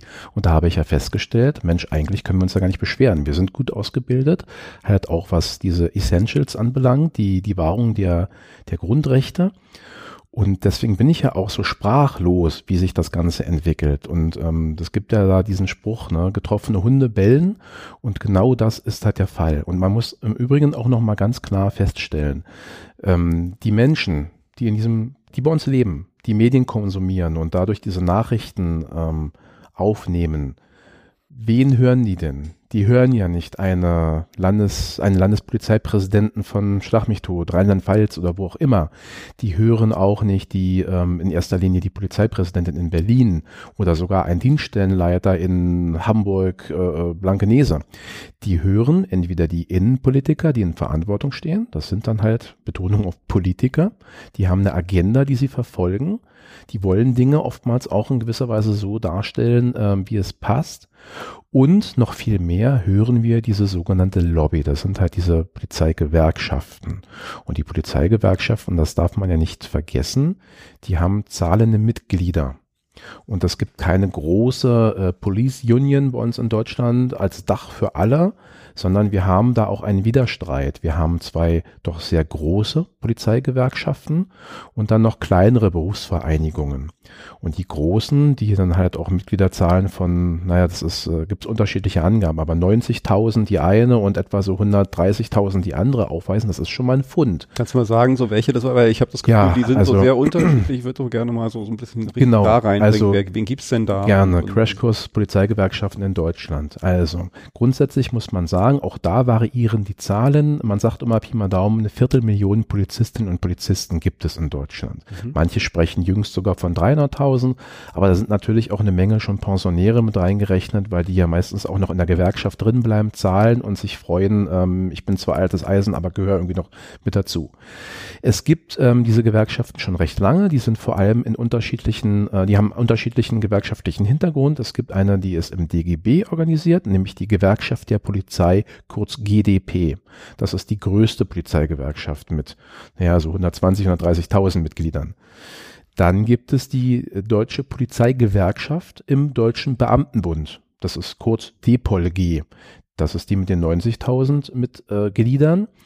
Und äh, dann gibt es halt noch vor allem den Bund Deutscher Kriminalbeamter, BDK. Die haben deutlich weniger. Also ähm, ich kann dir keine Zahlen nennen. Es sind ein paar Zehntausend. Und die verstehen sich äh, schon vom Namen her natürlich ein bisschen als exklusivere Berufsvereinigung für die Kriminalistinnen und Kriminalisten. Nehmen aber trotzdem alle auf. Also ich kann auch Mhm. als normaler Streifenpolizist, weil ich ja da einfach heutzutage auch Verbrechensbekämpfung betreibe, kann ich dort auch Mitglied werden. So, nun geht es natürlich um die Verortung. Ne? Wenn man es nicht weiß, ähm, da kann ich auch kurz was zu sagen. Ähm, die GDP hat man immer, oder man hat ihr immer so eine gewisse SPD-Nähe ähm, zugerechnet. Die DPOLG, ähm, die ist sehr konservativ. Man könnte jetzt sagen CDU. Ähm, es gibt da aber halt auch Menschen, die äh, gerade in der heutigen Zeit, wo ja alles in, in Social Media halt auch abläuft, die sich auch, ähm, ich nenne es mal so Entgleisungen geleistet haben, wo man sagen kann, das ist schon purer Rechtspopulismus, wenn nicht sogar schon AfD-Niveau. Das ist problematisch. Der Bund Deutscher Kriminalbeamter ist halt ähm, sehr sachbezogen und ähm, ja auch eher so liberal, teilweise konservativ. Warum waber ich so herum mit meinen Einnordungen? Weil, und das ist halt auch ein Problem, ich hatte das ja schon mit der Umschreibung ähm, der Polizeien an sich und mit dem Föderalismus gesagt, wir haben auch bei den Gewerkschaften natürlich in der Regel 16 Landesverbände. Wir haben auch noch ähm, dann die, die Bundesverbände. wir haben auch oftmals noch eine spezielle Sparte für, ich sag mal, für Wasserschutz oder für äh, Bereitschaftspolizei. Also all das führte dazu, dass nur die drei genannten Gewerkschaften insgesamt sicherlich auch schon äh, fast im dreistelligen Bereich sind von den, von den gesamten Verbänden und Gliederungen, die sie haben. Und das kann dazu führen, dass ich halt nicht sagen kann, Von Flensburg bis Garmisch-Partenkirchen ist die GDP auf der Linie und die DPG auf der. Ich selbst habe es schon erlebt, ähm, weil ich eingeladen wurde, auf Podien zu sprechen, natürlich halt auch immer mit anderen Vertretern, gerne der Gewerkschaften, dass ähm, dass ein DPLG-Vorsitzender in Bayern, wo ich schon wirklich äh, Schweißausbrüche hatte, oh Gott, was wird das jetzt gleich für ein Battle geben, äh, der aber fachlich top war, absolut auch, ähm, also es war schwer in Ordnung, mit dem ähm, ähm, äh, Argumente auszutauschen und dann wiederum ein, ein äh, GDP-Mensch in, in Hamburg zum Beispiel, äh, da herrscht dann ein ganz anderer Ton. Ne, da ist man dann, äh, da ist man dann flapsig, ähm, reagiert äh, auf Kritik reflexhaft äh, pampig und das sind ganz andere Umstände. Die lassen sich zwar einzeln erklären, zum Beispiel, dass in Hamburg äh, die Depologie die, äh, die mächtigere Stellung hat und die, die GDP dann immer so ein bisschen hinterherhetzt und äh, das, das werfe ich halt auch vielen Gewerkschaftern vor. Wenn sie feststellen, dass sich eine Strömung etwas nach rechts verschiebt und da halt ordentlich auch Mitglieder abfängt, dann könnte ich doch die Gunst nutzen und mich ganz klar dagegen positionieren. Unvereinbarkeitsbeschlüsse zum Beispiel ähm, in Bezug auf AfD-Politiker ähm, etc. pp. Oder ich könnte halt auch durch, durch ganz klare liberale und pluralistische Statements auffallen. Aber ich habe den Eindruck, dass immer dort, wo die GDP Angst hat, die DPG rennt nach rechts weg, dass sie dann hinterherrennen und dass sie dann sich nicht so dumm sind, äh, die, die krudesten äh, Dinge aufzunehmen und dann im Prinzip leicht anders formuliert ebenso darzustellen. Und das ist ein Riesenproblem. Und äh, die, die DPOLG ähm, hat ja auch einen Bundesvorsitzenden seit langer Zeit, der da äh, ja, ähnlich lange und, und ähm, autokratisch äh, das Zepter schwingen, wie äh, manch ein großer Vorsitzender in der äh, KP, der äh, in China zum Beispiel, das ist der Rainer Wendt, der ist ja auch zu zweifelhafter Berühmtheit gekommen. Einerseits, der ist ja mit der Gesetzestreue auch nicht ganz so genau. Das ist richtig, ähm, also deswegen sage ich zweifelhaft, weil ähm, es hat nicht jeder die Ehre, dass äh, Jan Böhmermann ein eigenes Lied und dann halt auch einen Spot über ihn ähm, online stellt. Das ist schon was und ähm, ja, äh, außerdem hatte man bei Rainer Wendt oftmals ja den Eindruck, ähm, er hat irgendwo, also er schläft unten im Studio von N24 in einem Sarg und wird immer vorgeholt, wenn da irgendein Thema ist, weil innerhalb von Sekunden hast du das Gesicht von Rainer Wendt äh, live on air gehabt, wo er sich natürlich in seiner ganz bestimmten Art und Weise ähm, positioniert zu den ganzen Themen. Mittlerweile ist das ja nicht mehr ganz so stark, weil auch äh, nicht äh, an ihm spurlos ähm, vorbeigegangen ist, was es da für Vorwürfe gab und ähm, es war ja etwas äh, prestigeschädigend. Nichtsdestotrotz ähm, hält er weiterhin das Zepter fest in Händen bei der DPOLG. Ja, das, das sind quasi die Polizeigewerkschaften in Deutschland. Ich habe wenn ich das jetzt richtig verfolgt habe, äh, nochmal zum LADG, dass du hattest ja gesagt, ne, das kommt ja nicht äh, von einem Tag auf den anderen, das, das ist ja in längerer Zeit vorher halt auch in, in ich weiß jetzt nicht irgendwie, wie dieser Prozess da äh, genau ausschaut, aber halt auch durchaus im Austausch äh, mit Gewerkschaften passiert. Also das ist jetzt nicht eine Sache, die halt einfach nur mal so einen Tag auf der Tagesordnung im, im Parlament stand und dann halt durchgeboxt wurde, sondern da wurden halt Konsultationen geführt. Mhm, mhm. äh, wenn ich das jetzt richtig äh, nachverfolgt habe, hat sich gerade die Gewerkschaften ähm, haben sich nicht dazu geäußert. Also sie wurden auch gefragt, sie, es wurde ihnen äh, äh, zugestellt oder wie auch immer der, der Prozess da war.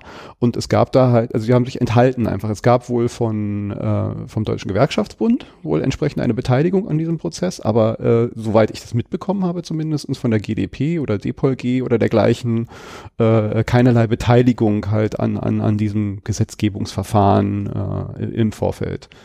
Was ich halt komisch finde, wenn man halt gerade dann, wenn es dann halt plötzlich verabschiedet ist, so äh, extrem dagegen schießt, aber halt im, im Prozess dahin eigentlich sich okay. nicht beteiligt. Ja. Also was ich zumindest meine Wahrnehmung. Also mein, mein Wissensstand ist, dass es diese Beteiligung doch natürlich gab. Es ist ja so, dass ähm, diese Gesetzesvorhaben auch in Ausschüssen diskutiert werden. Dann gibt es Anhörungen. In diesem Fall war natürlich auch der, der Innenausschuss ähm, ein Ort, wo ähm, es Expertenanhörungen gab. Da haben die Fraktionen der ähm, im, in der Regierung beteiligten Parteien natürlich auch ähm, Experten geladen.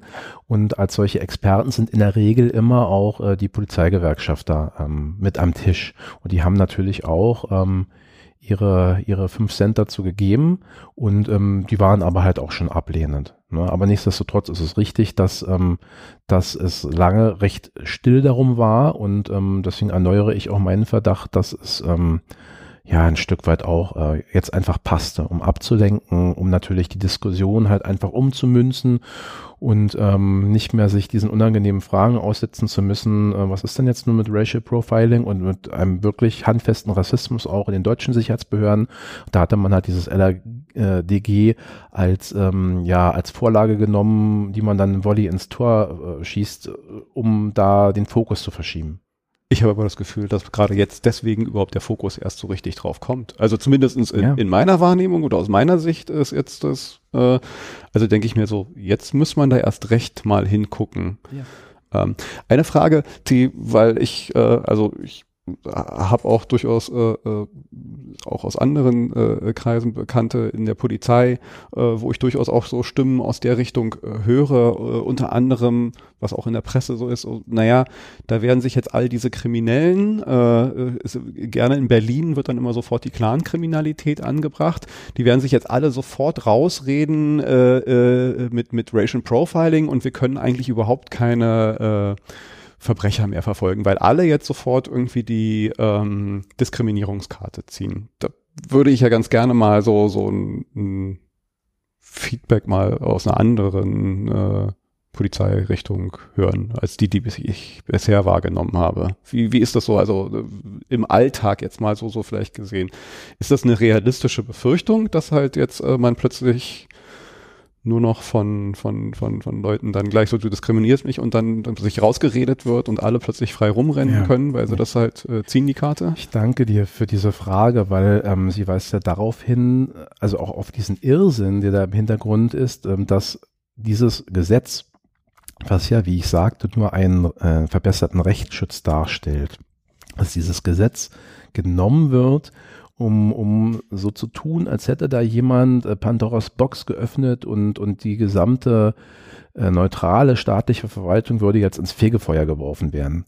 Es ist absoluter Humbug. Wenn ich, und das war schon immer so, seit ich denken kann äh, und auch sicherlich bevor ich zur Polizei gegangen bin, wenn Leute jemanden ärgern wollen in der Verwaltung, aber von mir aus besonders bei der Polizei, dann erhebt er Beschuldigung er wurde geschlagen, ihm wurde Geld bei der Durchsuchung gestohlen oder ähm, es wurde irgendwie bei einer Durchsuchung der Wohnung der Schrank zerkloppt oder irgendwas in der Art, ob es nun stimmt oder nicht. Es wurde schon immer so äh, ein, ein Verdacht dann äh, ausgesprochen und dann hat das auch immer schon für, für Probleme gesorgt, äh, weil sich erstmal die beteiligten Beamtinnen und Beamten rechtfertigen mussten.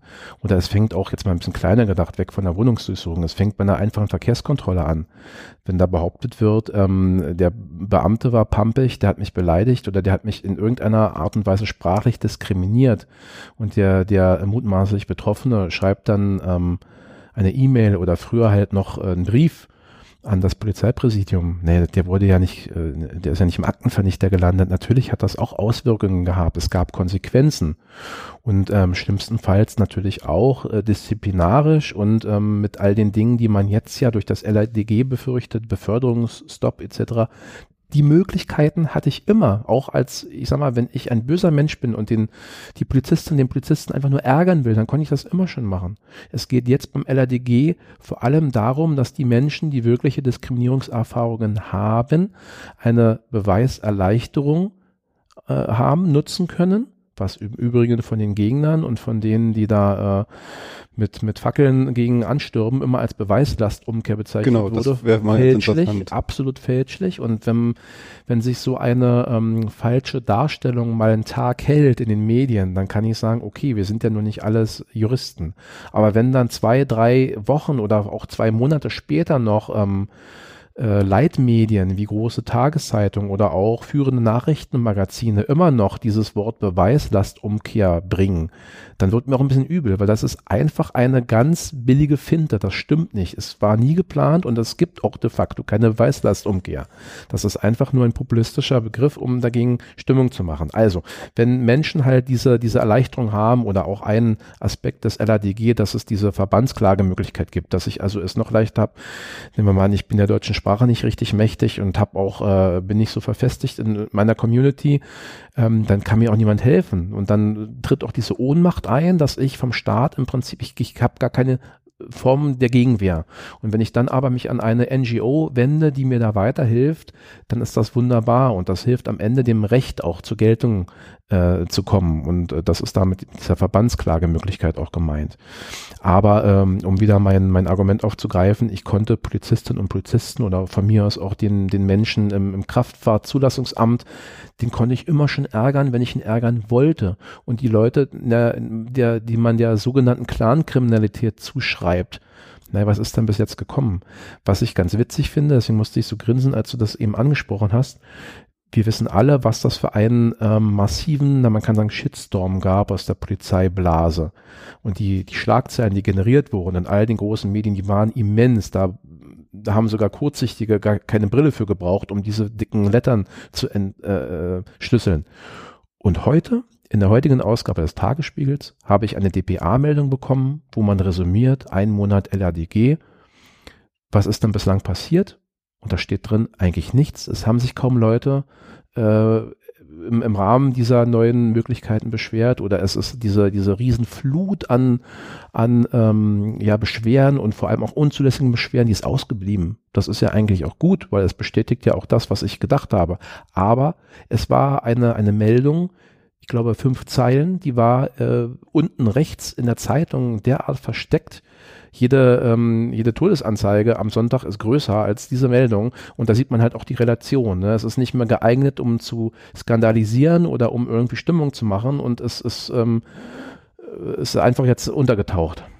Also diese Sache hatte ich auch äh, so wahrgenommen, dass das, das war ja so ein, eine Befürchtung, die aber auch schon äh, äh, vorher eigentlich gesagt wurde, das ist damals beim Antidiskriminierungsgesetz nicht passiert, wird hier wahrscheinlich auch nicht passieren. Scheint ja so ein bisschen bestätigend zu sein. Ich frage mich aber auch noch so ein bisschen, ähm, du sagtest gerade, ich konnte halt oder kann es ja äh, schon immer eine Beschwerde einlegen, die halt dann über die polizeiinternen äh, Prozesse läuft. Was ja auch so ein bisschen die Problematik ist, dass es keine ähm, unabhängige Stelle äh, gibt oder zumindest es gab. Da weiß ich jetzt gar nicht irgendwie, inwiefern jetzt diese unabhängigen Strukturen äh, äh da sind mit dem LADG, dass ich jetzt, wenn ich äh, das Gefühl habe, ich wurde hier diskriminiert, nicht jetzt zum Polizisten hingehen muss oder zu einem anderen Polizisten mit der gewissen Angst, die er in mir dann steckt, so, naja, guck mal, die beiden, die, die sitzen hier irgendwie zusammen auf der Wache oder kennen sich und es gibt vielleicht diesen Chorgeist. Da traue ich mich ja gar nicht überhaupt was zu sagen, weil das, das, das wird ja gar nicht verfolgt und das sind ja diese äh, äh, Probleme, die jeder so ein bisschen mit äh, äh dranhängen, wo ich jetzt nicht genau weiß, ob das LADG eigentlich jetzt schon überhaupt unabhängige Strukturen schafft, an die ich mich dann wenden kann. Ja, das ähm, ist so, dass es auch eine Ombudsstelle geben soll. Also das LADG ähm, hat ja den Ursprung genommen beim Senator für Justiz. Hm. Ja, und Polizei ist ja im Prinzip ähm, dem Innenressort ähm, zugeordnet. Das sind die Unterschiede. Deswegen ähm, haben die beiden Dinge, also LADG und alle Möglichkeiten, die es bietet, natürlich ähm, und, und, und dann ähm, diese externen ähm, Beschwerdemöglichkeiten für die Polizei, die kommen sollen, die haben natürlich mittelbar miteinander zu tun. Aber ähm, es sind zwei verschiedene Paar Schuhe. Du sprichst aber etwas an, das natürlich auch wichtig ist. Und diese Diskussion ist schon viel älter als die um das LADG. Nämlich, was mache ich denn mit Menschen, denen in unserem Land, und wir sind ja nun auch ähm, vom Staatswesen her sehr progressiv, fortschrittlich und, und ähm, der, der, der Rechtsstaatlichkeitsindex ist bei uns ganz ordentlich. Mhm. Und was mache ich denn mit Menschen, denen Unrecht geschehen ist, die verletzt wurden, die angegriffen wurden, auch Blessuren haben und das Ganze aber mutmaßlich ähm, durch die Polizei selbst erlitten haben, also zum Beispiel auf einer Versammlung, auf einer Demonstrationslage. Und ähm, der Beispiele gibt es viele, Stichwort G20 oder auch ähm, Heiligendamm oder also das wiederholt sich auch regelmäßig. Ähm, da gibt es also diese, diese Vorwürfe und man hat da die Leute, die verletzt sind und denen sagt man, naja, ihr habt, ihr habt ja den Rechtsschutz, ihr könnt ja das Ganze verfolgen lassen, geht mal zur Polizei. Und da schickt man diese Leute die von der Polizei verdroschen wurden, ich übertreibe jetzt mal verbal, zur Polizei. Man schickt also die Opfer zurück zu den Tätern und dort sitzen die und müssen quasi ja, hoffen, dass, dass ihnen Rechtsschutz gewährt wird. Und allein das, also das ist wirklich äh, Soziologie, äh, Kriminologie, allererstes Semester. Also schon, wenn ich Hobbypsychologe bin, weiß ich, ähm, man, man viktimisiert solche Opfer sekundär, also erneut. Das, das geht gar nicht. Deswegen gibt es ja auch Grundsätze in unseren ähm, Strafverfahren oder auch in, in gerichtlichen Hauptverhandlungen, dass man äh, Opfer möglichst ähm, schonend behandelt, dass man, äh, was es da nicht alles gibt, Videovernehmungen, bestimmte Dinge unter Ausschuss der Öffentlichkeit. Aber bei diesem Punkt mutmaßlicher Polizeigewalt mutet man den Opfern, die mitunter schwerst ähm, verletzt wurden, auch psychisch, mutet man zu, geht zu den Tätern oder zu den mutmaßlichen Tätern. Und allein das ist das größte Unding überhaupt. Und wie man sich da sperren kann vor unabhängigen Stellen, die, und da gibt es ja verschiedene Konstrukte, zum Beispiel beim Landesparlament äh, angegliedert sind, ähm, oder zumindest jedenfalls nicht in der Polizei. Das ist wichtig. Ich habe gehört, Dänemark hat da, glaube ich, ja. irgendwie ein ganz gutes System. Das, das ist auch das Beste, wenn man den Blick mal richtig hebt und mal ins Ausland guckt. Also Dänemark hat ein, ein sehr gutes Beschwerdemanagement. Es gibt auch noch sehr gute ähm, Berichte aus äh, Großbritannien.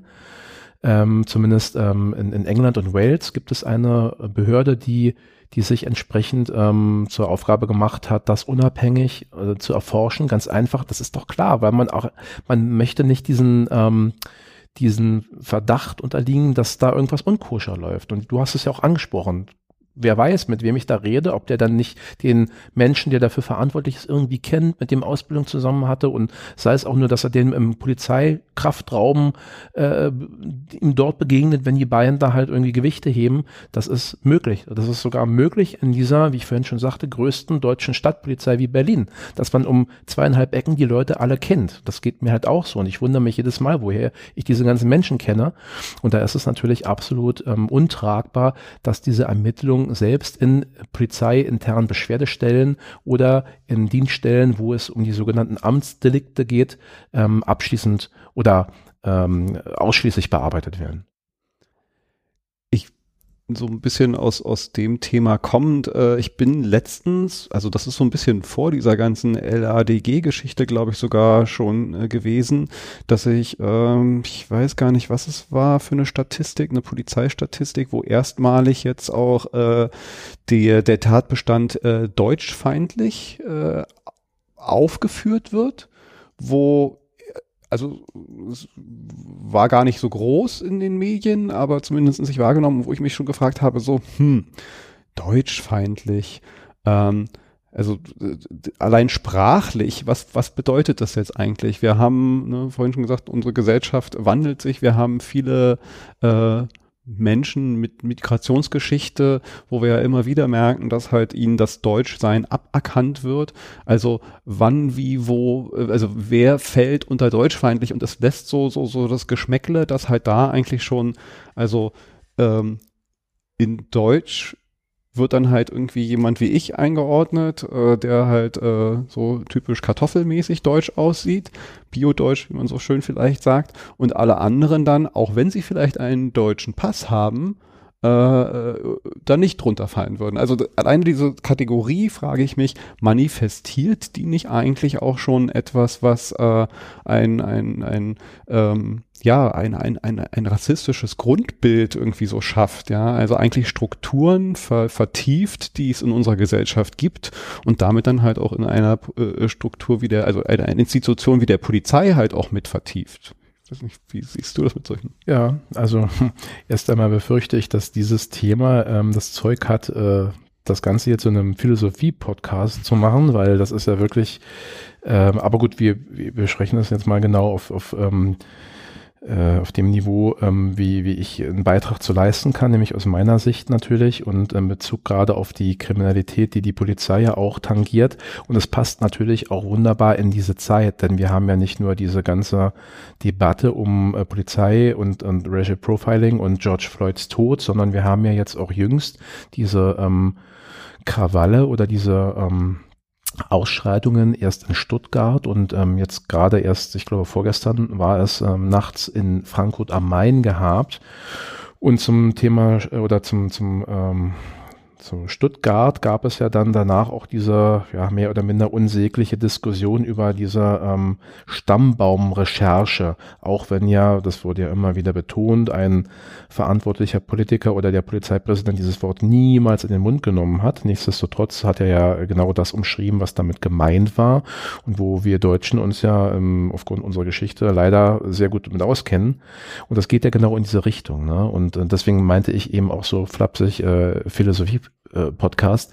Denn ganz ehrlich, was ist denn Deutsch? Ne? Und, und was macht äh, einen aus, um, um Deutsch zu sein? Und vor allem, äh, wann erst darf, darf dieses Deutschsein beginnen und, und wann äh, wird es einem wieder quasi ähm, abgesprochen und das geht halt gar nicht. Also den, den Aufschlag hat ja auch die Bild-Zeitung gemacht, ähm, einen Tag nach Stuttgart, als dann wirklich aufgeschlüsselt äh, ähm, wurde, so und so viele Ausländer, so und so viele Deutsche und so und so viele Deutsche mit Migrationshintergrund. Und allein das ist ähm, ein Schlag ins Gesicht äh, all derer, die sich so bemühen, dass dieser ja wirklich völlig unsägliche und, und, und kaputte Rhetorik einfach äh, nicht mehr verfängt heutzutage. Aber wir sind genau wieder bei der Thematik und da passt das mit dieser äh, Deutschfeindlichkeit wunderbar rein. Und das ist Unsinn. Es gibt nur, was ist denn Deutsch? Also im Prinzip, ne, wenn, wenn die Leute hier geboren wurden, ähm, was sagt das dann über sie aus? Oder auch wieder mit dem Punkt auf diese Stammbaumrecherche, ähm, das, das, sagt nichts darüber aus, wenn ich jetzt äh, mein, mein Opa oder sogar auch meine beiden Eltern äh, habe, die halt nicht in Deutschland geboren wurden oder nicht mit deutscher Staatsangehörigkeit geboren wurden. Vielmehr entscheidend sind doch soziale Faktoren, ähm, Bildungsferne oder halt auch die Sozialisation. Gab es eine ähm, eine äh, konfliktvolle oder konfliktfreie Sozialisation als Kind und Jugendlicher, das sind Faktoren, die eine Rolle spielen und äh, anhand derer sich dann auch oftmals ganz gut darstellen lässt, wie es zu bestimmten Verhaltensweisen kommt später. Aber das Ganze an diesem, ja auch an dieser, dieser äh, biologischen Sache äh, des Blutdeutchtums festzumachen, wie es ja auch eine gewisse Partei in unserer parlamentarischen Demokratie ähm, versucht, das ist ein völlig irrer, falscher Weg. Ich habe auch so ein bisschen die Befürchtung, also ne, so zum meinem beruflichen Hintergrund, ich bin stark in der äh, IT-Welt verankert und, und beschäftige mich dann halt auch äh, mit Themen wie äh, künstlicher Intelligenz, Machine Learning. Ähm, da geht's viel um Daten, aus Daten lernen und aus Daten, also aus diesen äh, äh, Daten dann Systeme schaffen, die unterstützend äh, äh, wirken. Das gibt's in den unterschiedlichsten Bereichen und äh, Machine Learning und künstliche Intelligenz, zumindest in den USA gibt's da, glaube ich, schon eine ganze Menge und nach China wahrscheinlich noch viel mehr, äh, wird halt auch fürs Policing Predictive Policing sind so, so, so Starkworte, wo halt ähm, ja solche Systeme hergenommen werden, um die Polizeiarbeit zu unterstützen, um äh, zu zeigen, wo wird jetzt wahrscheinlich ein äh, äh, Verbrechen passieren oder ähm, ja höchstwahrscheinlich passieren. Und wenn man dann halt sowas hier hat, äh, solche Statistiken jetzt äh, entsprechend so kategorisiert und, und solche Dinge erfasst, anstatt, wie du gesagt hast, jetzt ähm, soziale Hintergründe und so weiter und so fort, dann füttere ich doch äh, in Zukunft äh, schlimmstenfalls, wenn wir sowas in Deutschland auch kriegen, meine Maschinen äh, mit Daten, die im Endeffekt dann halt, weil sie halt das nur zum Lernen kriegen, eigentlich im Endeffekt auch äh, genau solche Sachen manifestieren und im Endeffekt halt auch diesen Rassismus nachher halt ausspucken, automatisiert. Also wir automatisieren ja damit dann eigentlich auch äh, in gewisser Weise einen komplett falschen Blick auf Gesellschaft und die Probleme und ja, also. Ja, richtig. Das ist ähm, gut, dass du das sagst, weil ähm, da geht es im Prinzip hin und das muss man manchen Leuten, die das ähm, nicht auf die einfache Tour verstehen, vielleicht mal sagen ähm, diese ganze Sache mit dem Predictive Policing oder halt auch ganz konkret mit Gesichtserkennung und da gibt es ja schon genug ähm, ähm, Beispiele, zum Beispiel aus China, wie das auch wirklich läuft und mit welchem Zuverlässigkeitsgrad. Ich persönlich ähm, ich, ich verstehe mich ja als, als wirklich sehr ähm, ähm, liberalen, pluralistisch denkenden Menschen. Ich bin da schockiert drüber. Und ähm, wenn man, wenn man diese Kategorisierung jetzt wieder nimmt, worüber wir eben jetzt auch gesprochen haben, gerade wer oder was ist Deutsch und ab wann, ja, wir hatten, also gerade als Deutsche haben wir ja diese Vergangenheit und wir haben ähm, während der Nazi-Herrschaft so fürchterliche Dinge äh, erleben müssen. Und, und da gibt es halt auch diesen, dieses Stichwort Volksdaktyloskopie. Also Daktyloskopie ist dieses Fingerabdruck, hm. ähm, diese, diese Daten, die dadurch entstehen. Und das war halt auch so ein Projekt. Und ähm, wenn man jetzt von diesen IT-gestützten Dingen spricht, die ja erst in den letzten Jahren so aufgekommen sind, da kann man sich mal anschauen, dass es ähm, Fingerabdrücke oder vielmehr ähm, das Wissen darum, was man mit Fingerabdrücken alles machen kann, nämlich halt auch gerichtsfest ähm, Dinge beweisen und dann Leute halt auch mitunter lebenslang ins Gefängnis bringen oder in manchen Staaten sogar zum Tode verurteilen. Ähm, das gibt es ja schon recht lang. Und ähm, wenn man sich ja auch wieder anschaut, was will denn eigentlich Polizei oder was will der Staat? Wie soll die, die Rechtsordnung auch umgesetzt werden?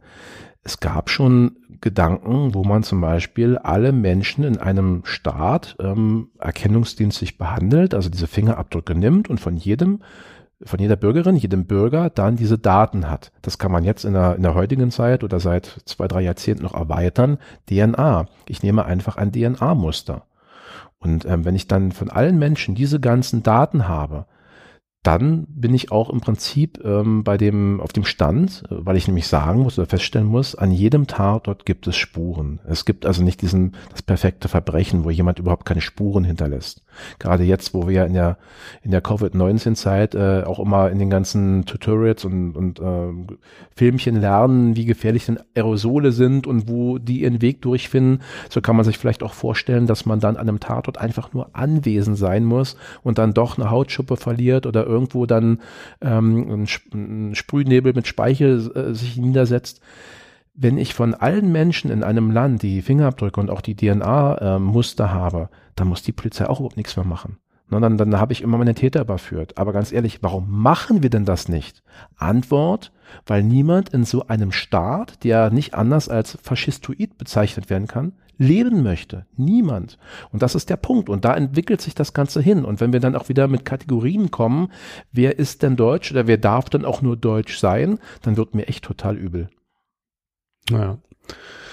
Ähm, wenn man jetzt mal das positiv drehen will, wie würdest du denn jetzt, also wir sind ja gestartet und haben festgestellt eigentlich, dass äh, wir mal in einem internationalen Vergleich und so grundsätzlich eine Polizei haben, die gut ist, gut ausgebildet und und äh, also ich würde auch sagen, ich habe immer so ein gewisses Urvertrauen und muss da auch denken an einer meiner besten Kumpels ist äh, aufgewachsen in der DDR ähm, und hatte da halt auch äh, äh seine also er saß am Ende auch im Knast und und äh, hat da so von seinen Geschichten meinte so, der hat seitdem er hier im Westen lebt, so ein Urvertrauen in die Polizei, ja, und, und aus den Erfahrungen einer, einer Diktatur, ja, kann er das halt äh, auch gar nicht so richtig teilweise nachvollziehen, wie, wie, äh, also wenn, wenn das jemand irgendwie so gegen die Polizei ist, ja, weil wir, wir haben eine gute Polizei. Nichtsdestotrotz, ähm, finde ich, äh, man kann immer besser werden äh, und man sollte, finde ich, den Anspruch haben, halt auch ähm, äh, ja besser sein zu wollen, als wie man jetzt ist, weswegen ich auch so diese, diese, dieses Schießen gegen äh, lass uns mal eine Studie machen, gar nicht so verstehen kann, weil ich hätte jetzt mal eigentlich gesagt, naja, also bestenfalls lerne ich da was, irgendwie was uns helfen kann, vielleicht, irgendwo gibt es vielleicht doch einen Fehler, ja, äh, den auszumerzen. Jetzt äh, mal so ein bisschen die Frage, ich in meinem Podcast äh, gucke ich ganz gerne auch so ein bisschen in, in die Gesellschaft, die wir eigentlich haben wollen, äh, so ein bisschen utopisch vielleicht auch gesehen.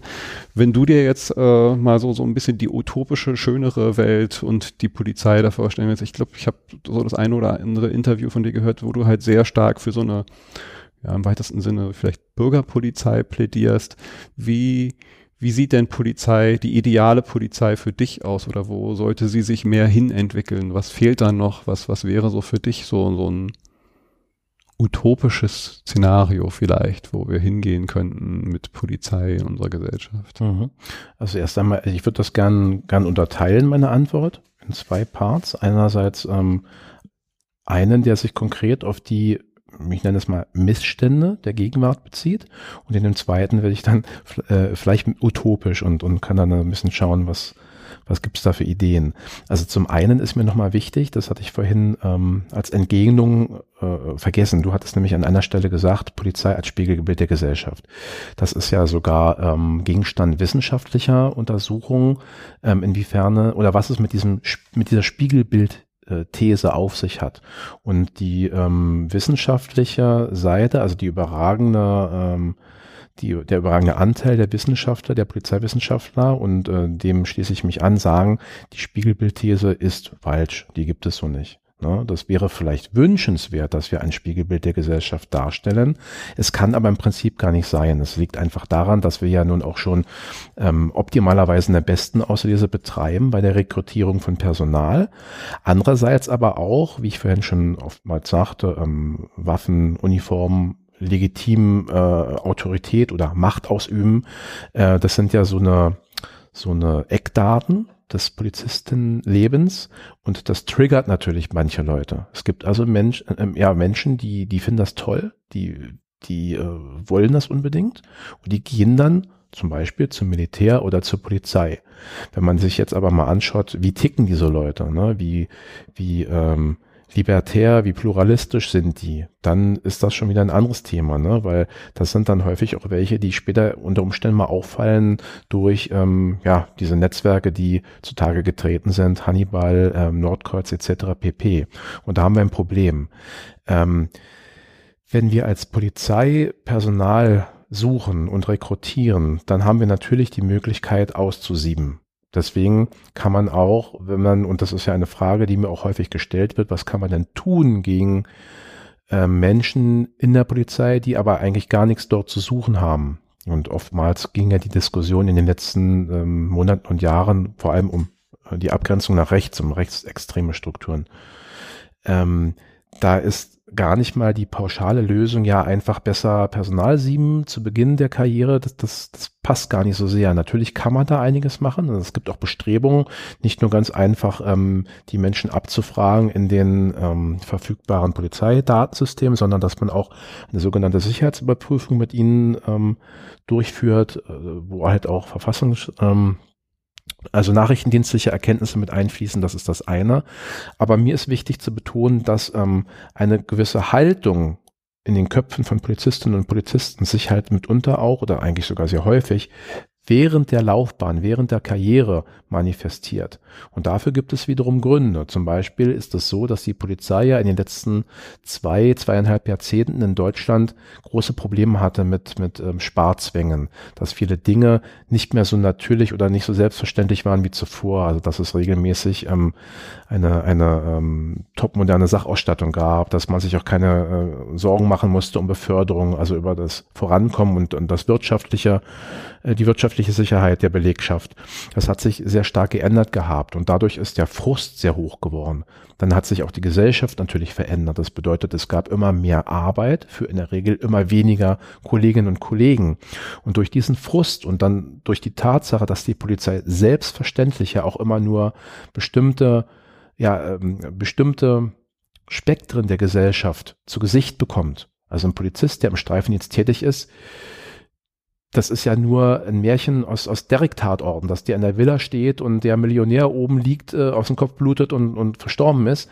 Das, das gibt's ja in der Realität selten. Das sind also ganz bestimmte soziale ähm, Sphären, in die man sich begibt als Polizistin, als Polizist. Und das alles macht etwas mit einem. Jeder Psychologe würde auch sagen, da muss man nach äh, einer gewissen Zeit immer mal drauf schauen, wie geht es den Leuten, wie ist es um ihre seelische Gesundheit bestellt. Und ähm, runtergebrochen auf, äh, auf den Staat, auf den Polizeidienst bedeutet das, solche Dinge müssen, vor allem ähm, initiiert durch die Vorgesetzten, besprochen werden. Es muss saubere Nachbesprechungen geben. Es muss gefragt werden in regelmäßigen Mitarbeiter-Vorgesetzten-Gesprächen, wie geht es dir? Kommst du klar? Passiert es muss nicht? Nein, das passiert nicht. Das passiert ähm, in manchen Bereichen auf dem Papier. Es passiert in der Regel nicht, weil die Ressourcen einfach es nicht hergeben, weil es ist ja das Stichwort Supervision unheimlich wichtig. Das, was funktioniert, aber auch nur, weil das halt nicht an der Tagesordnung ist, wenn extreme Situationen sind. Nehmen wir mal an, ähm, wirklich ein, ein terrorähnlicher äh, Zwischenfall oder auch ein Schusswaffengebrauch durch Polizistinnen und Polizisten. Dann gibt es natürlich Verfahren, die in Gang gesetzt werden, Notfallseelsorge, dann kommen halt auch Leute und, und machen mit einem dann, also die versuchen die aufzufangen, so gut es geht. Aber das sind ja wirklich ganz herausragende Einzelfälle. Aber ähm, fast jede Polizistin und jeder Polizist erlebt ja in jedem einzelnen Dienst irgendetwas, was der, ich sag mal jetzt in Anführungszeichen, normale Mensch, hm. der bestenfalls Krimis im, im Fernsehen guckt, niemals zu Gesicht bekommt und gar nicht nachvollziehen kann, was da auch dranhängt. Und das ähm, zu, zu schultern und in, in, einem Rucksack, der immer schwerer wird über die Jahre, mit sich zu schleppen, ohne dass da jemand mal unten äh, mit Messer rangeht und den Rucksack wieder erleichtert, das führt zweifelsohne dazu, dass man Stereotype herausbildet, dass man natürlich irgendwann sagt, natürlich sind das nur die Schwarzen, die irgendwie ähm, Drogen verticken, natürlich sind das nur Obdachlose, die den Bahnhof zumüllen. Also all diese Dinge, die man sich da vorstellen mag, die, die kommen dann zu, die treten zutage. Und das ist das Problem. Da muss man ran. Das ist der Schlüssel. Und da kann Nein, da kann nicht nur, da würde definitiv helfen, auch das Ganze wissenschaftlich zu erforschen. Wie, ähm, wo sind die, die, die Nöte, die Zwänge, die bestehen? Äh, und was macht es vor allem dann halt auch im Kopf, äh, im, im, im Hinblick auf eine Ideologie, ähm, analog zu der Polarisierung der Gesamtgesellschaft? Äh, was macht es mit den Leuten? Und, und da sind wir jetzt wieder bei dem, bei dem Stichwort auch, äh, was momentan seit Wochen und Monaten so rumwabert durch die Medienlandschaft und wo Herr Seehofer jetzt gesagt hat, nö, findet er total blöd. Ähm, was schadet da eine wissenschaftliche Forschung im Bereich, wie ticken eigentlich die Polizistinnen und Polizisten? Und Zusatzfrage, wie sind sie denn äh, politisch so eingestellt? Ähm, also im Hinblick auf gibt es Nährboden für extremistische Haltung. Und wer eine extremistische Haltung hat, hat die ja nicht nur und ist halt verbissen und, und pöbelt dann abends nach dem Dienst auf dem AfD-Stammtisch. Nein, der wird ja dieses Verhalten in der Regel, in der Regel auch irgendwie mit in seinen Dienstalltag einfließen lassen. Und dann arbeitet er äh, höchstwahrscheinlich nicht mehr sauber. Und warum man sich da so gegen diese Studien wird, weiß ich nicht. Da muss man also ran. Ne? Das Stichwort war ja, oder die Frage war ja Utopie. Das ist mm. jetzt mhm. auch gar nicht so utopisch. Das sind ja Sachen, die halt schlaue Menschen auch fordern. Und ich glaube auch die meisten, wenn man ihnen es entsprechend erklärt, auch ähm, derjenigen, die ähm, die Polizei als, als Sicherheitsdienstleister haben, ne? weil das ist ja auch so ein Punkt. Ich hatte ja vorhin erläutert, wie sich die Polizei entwickelt hat. Es war einfach auch so ein, so ein relativ starres und, und von oben herab agierendes Ordnungs, ähm, ähm, äh, Konstrukt, so eine, so eine ähm, autoritäre Institution. Und mittlerweile sind wir ja in vielen Punkten, gerade auch wo es um Beratung geht und Präventionsangebote, wir sind ja Dienstleister. Wir haben zwar wenig Konkurrenz zugegebenermaßen, aber trotzdem müssen wir uns messen lassen am Votum unserer Kunden und Kunden. Wie finden die das, was wir denn so verzapfen? Und wenn man dann aber auch ähm, das so interpretiert, dann ist das der richtige Weg und dann, dann verstehe ich nach wie vor nicht, warum man sich so sehr fürchtet vor ähm, einer ähm, Einordnung des Ganzen, also vor, vor einer äh, Abprüfung. Also jedes, weiß ich nicht, jede, jede ähm, äh, Gebäudereinigungsfirma, die was auf sich hält, die etwas größer ist, äh, die lässt sich von TÜV Rheinland oder wie die alle heißen, von der DEKRA zertifizieren und überprüfen, wie sind die Abläufe. Es gibt mittlerweile für alles Mögliche äh, auch, auch ähm, Zertifikate, arbeitfreundlicher, ähm, äh, Quatsch, sorry, ähm, familienfreundlicher Arbeitgeber oder es gibt sogar Zertifikate, wenn man ähm, fördert, dass die Mitarbeiter mit dem Fahrrad gut zum Dienst kommen und so weiter und so fort. Warum tut sich die Polizei so schwer, äh, sich zertifizieren zu lassen, ähm, also sprich dann auch untersuchen zu lassen, ob sie halt wirklich gut arbeitet und rechtsstaatlich arbeitet und halt auch Dinge wie Rassismus etc. kein Thema sind. Um das wieder ähm, zu diesem äh, Punkt anzumerken. Wenn es um, ja, dann, wie du gefragt hattest, auch um, um Utopien geht, du richtig, du hattest gesagt Bürgerpolizei, das ist für mich immer ein großes Thema. Da geht es vor allem auch darum, um diese Augenhöhe, dass ich also sage, jemand kommt zu mir, ich bin jetzt Polizist in Uniform und jemand möchte etwas von mir, dass ich nicht reflexhaft immer sage, ach, um Gottes Willen, na, was kommt denn jetzt wieder? Sondern dass ich sage, okay, das, genau das ist mein Job. Deswegen bin ich zur Polizei gegangen. Du hattest ganz am Anfang auch gefragt, gibt es sowas bei uns wie to serve and to protect, was sich dann halt optimalerweise auch im Kopf verfestigt hat das wäre mein Wunsch, dass man sagt, oder die, die, ich sag mal, deutsche Übersetzung ja, oder ähm, dass das, die deutsche Interpretation war ja Freund und Helfer, dass man sich besinnt, oder besser gesagt, zurück besinnt, äh, dass das wirklich mal das Credo war und dass die Polizei um Gottes Willen nicht nur noch zum reinen Selbstzweck verkommen kann. Also so eine abgeschottete Institution, wo man immer keift und heult, wenn Kritik von außen kommt, man sich dann noch mehr abschottet, sich selbst als Polizeifamilie bezeichnet, wo alle anderen halt Fremde sind, die mit mir nichts zu tun haben sollen, wo man halt ähm, ja, einfach so, wenn es schlecht läuft, den, den Staat im Staate dann auch etabliert. Und das kann es nicht sein. Und wir müssen halt schauen, es geht nicht darum, die eigenen Fleischtöpfe zu sichern oder äh, die eigenen Schäflein ins Trocken zu, zu bringen, sondern wir sind als Polizei ausschließlich für die Gesellschaft, für die Bürgerinnen und Bürger da und für die Gäste, die in unserem Land sind. Und das ist unsere Daseinsberechtigung, das ist der Ursprung ähm, von, von allem, was die Polizei anbelangt und dass wir uns immer hinstellen und dann irgendwie uns nicht kontrollieren lassen wollen oder aber auch nicht ähm, fähig sind, Kritik anzunehmen oder auch Verbesserungspotenzial äh, selbst zu erkennen, das ist ein großes Problem. Und diese Augenhöhe, die möchte ich halt unbedingt wieder dargestellt wissen. Und die Polizei, gerade in dieser Interpretation, in der Rolle des Dienstleisters, ist ja auch ein sehr interessanter Partner an vielen runden Tischen für Quartiersmanagements, für, ähm, für interdisziplinäre äh, Forschung, für auch ähm, ressortübergreifende Verwaltungsvorhaben. Da ist ja die Polizei immer ein ganz beliebter Ansprechpartner. Aber da muss es natürlich auch die, die Ressourcen für geben. Also es muss Stellen geben, die sich halt wirklich auch damit befassen.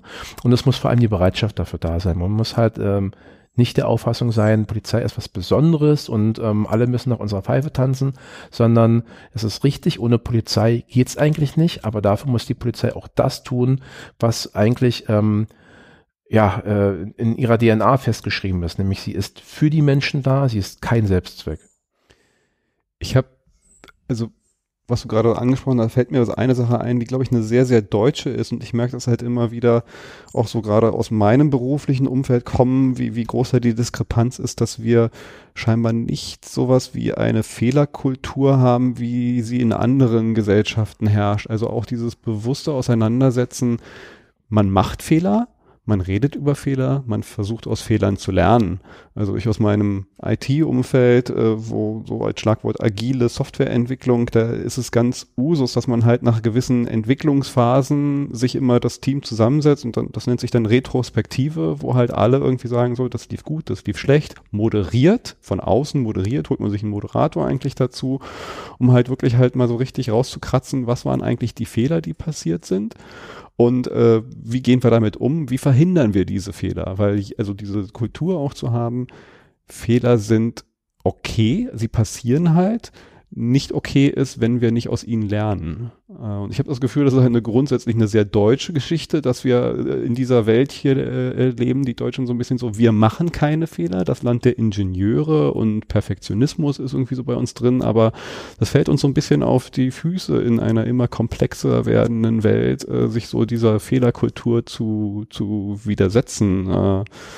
Du meintest jetzt gerade, wenn jetzt da äh, keine Feedback-Gespräche, dann würde ich jetzt mal sagen, sowas wie so nach einem Einsatz nochmal so ein Gespräch irgendwie so, so, also gibt es sowas vielleicht auf einer kleineren Ebene, dass man vielleicht aus so einer, also ich, ich habe gerade so eine Vorstellung irgendwie, ob sowas nicht vielleicht auch ein gewisses Grassroot-Movement aus einer Polizei sein kann. Natürlich muss es von oben was geben, aber es kann ja genauso auch aus der Polizei wachsen und sagen, so pass mal auf, wir besprechen jetzt hier mal in unserer Runde den Einsatz und, und auch kritisch und da braucht dann vielleicht zwar hier und da mal Führungspersonen, äh, die sowas halt auch äh, das Umfeld dafür schaffen, aber das kann ja auch von unten kommen, oder? Richtig, das kann selbstverständlich von unten kommen, wenn man den Beruf richtig interpretiert für sich und auch sagt, ich, ich will das jetzt machen, nicht weil ich ähm, da ist ja wieder äh, interessant und wichtig geworden, weil ich da halt ein, ein festes und unkündbares Beamtenverhältnis habe mit einer guten Absicherung oder weil ich es schick finde, mit einer blauen Uniform und einer Waffe rumzurennen, sondern weil ich was Gutes tun will. Das gibt es durchaus. Grundsätzlich zu dem, was du eben ausgeführt hast, möchte ich sagen, ja, ähm, ich, ich bin der Auffassung, dieses, dieses Try and Error ist einfach auch ähm, oftmals ja ähm, wirklich die Herangehensweise, wo sich äh, Dinge heraus entwickeln. Und ich teile auch die Auffassung, dass wir uns da sehr schwer tun, äh, als Deutsche im Allgemeinen und dann ich aus meiner Rolle als, als derjenige, der das bei der Polizei oft mal wahrnimmt, auch im Besonderen. Weil, ja, ich weiß eigentlich gar nicht warum, aber der Punkt ist, dass man ähm, ganz offensichtlich eine ähm, nicht gut ausgeprägte Konfliktfähigkeit ähm, eine Kritikfähigkeit aufweist. Ähm, dieses, ähm, da musste ich eben auch spontan nicken, weil du gesagt hast, in, in einzelnen Einsätzen danach mal darüber reden. Ja, also definitiv ein Einsatz muss ähm, vorbesprochen werden, also vorbereitet. Da gibt es dann noch eine Einsatzbesprechung, wo alle, die daran teilnehmen, wissen, aha, das ist das Ziel, das sind die, die Mittel, die ich dafür habe und ähm, auch alle Eventualitäten. Also wenn Bedingung C eintritt, muss ich mit äh, Reaktion D jetzt irgendwie antworten oder darauf reagieren. Das zum einen. Das klappt in der Regel auch, weil es auch irgendwie blöd, äh, wenn da was schief läuft und jeder will ja heil nach Hause kommen. Und am Ende freuen sich natürlich alle, wenn sie Dinge als Erfolg verkaufen können. So. Nun ist es aber ganz häufig so bei der Polizei, gerade wenn es halt auch knifflig ist und man halt auch mit Kriminellen zu tun hat, dass Dinge nicht rundlaufen, dass am Ende aber trotzdem der Erfolg da ist. Also man nehme mal jetzt eine, eine ähm, Durchsuchungsmaßnahme, ne, wo ein Richter eine Durchsuchung eines äh, einer Wohnung oder eines Hauses oder was auch immer angeordnet hat und man halt ähm, sich da eine Planung macht und dann dahin geht. Und am Ende findet man vielleicht sogar das, was man gesucht hat, oder man hat die sogenannten Zufallsfunde, findet noch andere Dinge und kann das als Erfolg verkaufen.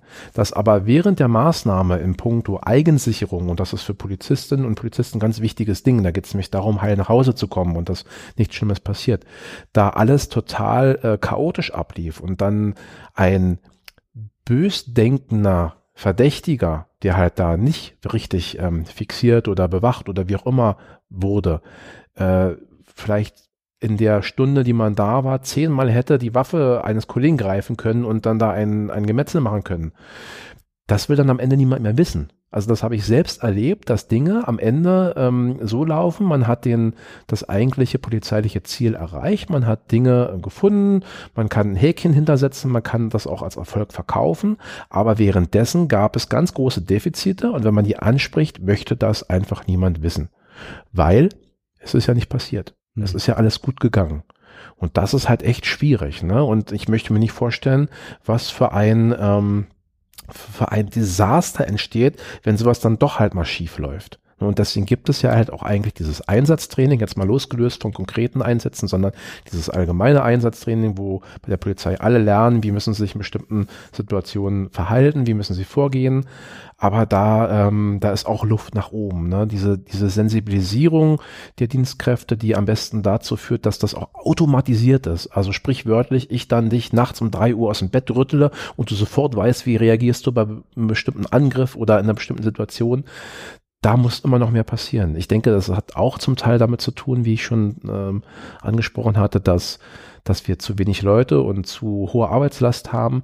Aber es liegt auch in den Menschen selbst, dass sie diese ähm, Kritikfähigkeit nicht aufweisen, gar nicht ihre Rolle so interpretieren, dass ich immer kritikfähig sein muss. Also auch mir selbst Gedanken mache, wie kann ich noch besser werden. Das ist ja so ein bisschen dieses US-amerikanische in vielen Unternehmen, dass die ähm, immer noch mehr äh, wieder nach der Krone greifen wollen, auch wenn eigentlich alles toll ist. Und bei uns geht's halt am Ende auch wirklich auch um, ja, um Menschenleben und das darf man nicht vergessen. Also das ist jetzt ein konkretes Beispiel dafür, wo ich ähm, denke, da könnte ähm, noch, da könnte man besser werden. Hm. Ich gucke jetzt ja gerade nochmal auf meine Notizen. Ich glaube, wir haben echt einen ganz guten Ritt eigentlich durch viele. Äh, du hast vorhin selber, ja, das hatte ich noch auf meiner Liste, diese Themen in Stuttgart und dergleichen haben auch drüber. Also ich bin äh,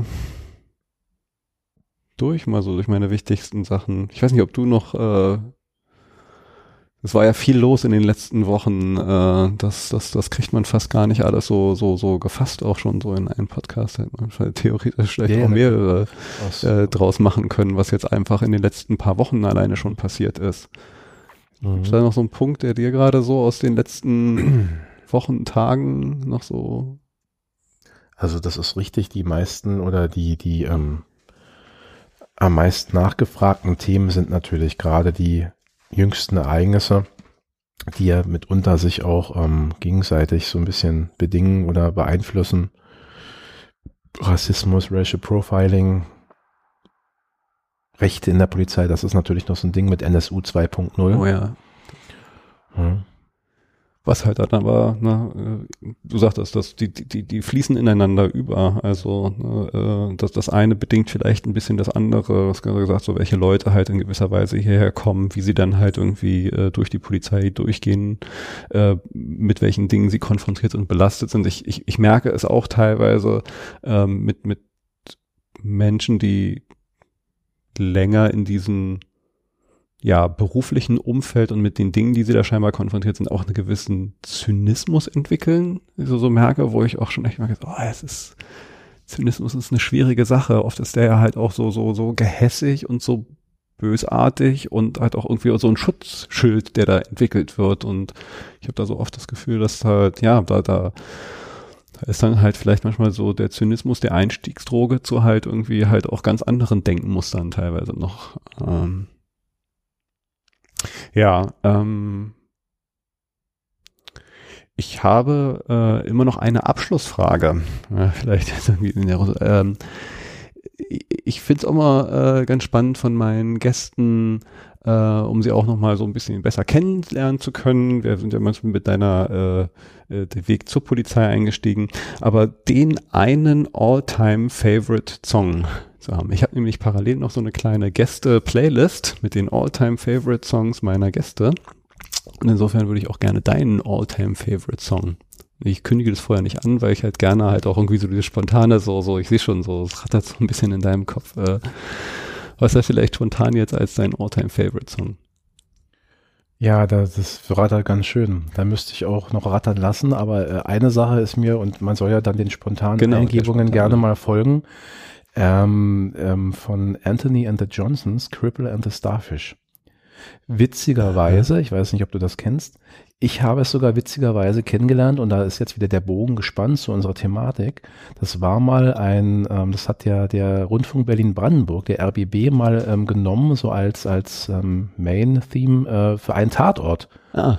Damals noch mit Ritter und Stark, da wurde das so ein bisschen ähm, auch verwendet und äh, Anthony and the Johnsons oder Anthony Haggerty ist ein, Künstler, den ich sehr schätze, der sehr melancholisch und so ein bisschen orchestral auch singt, hat auch mit, ähm, mit Boy George mal auch was zusammen gemacht, You Are My Sister.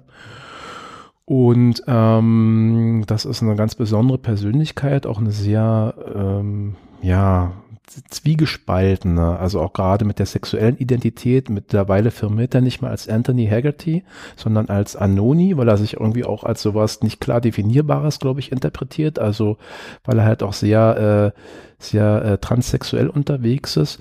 Und dieser Song Cripple and the Starfish, ähm, also Starfish, Seestern, mhm. äh, und dann der, der Krüppel halt, das ist halt auch so ein wunderbares Bild, weil halt bei dem Seestern, ne, wenn der eine Verletzung hat und da ist mal so ein Arm halt weg, der wächst nach. Mhm. Und bei dem, bei dem Cripple halt nicht. Und ähm, das kann ich auch irgendwie schön übertragen auf dieses ganze Polizeiliche, gerade wenn man da so guckt, wie, wie geht es einem seelisch, ne? Ist man jetzt halt gerade, ähm, kann man das halt irgendwie noch so ein bisschen als ähm, Seestern äh, kompensieren oder ist man dann halt doch dann dauerhaft eher so auf der, auf der, äh, auf dem Cripple-Level? Das fällt mir jetzt spontan ein. Ich hätte ist, sicher äh, mit Vorbereitung sicherlich einen anderen Ich finde das super. Welt, also das ist also, du hast da auch, äh, das habe ich von den meisten Gästen bisher nicht gehabt. Also so eine schöne Herleitung und noch Zusammenhang. Ich finde es super. Also kommt mich. auf die Playlist. äh, an der Stelle vielen Dank. Ich fand es super und auch nochmal echt einen guten Einblick für mich. Also noch mal so ein paar Details, die mir auf jeden Fall nicht so bewusst waren. Vielen lieben Dank. Sehr gern.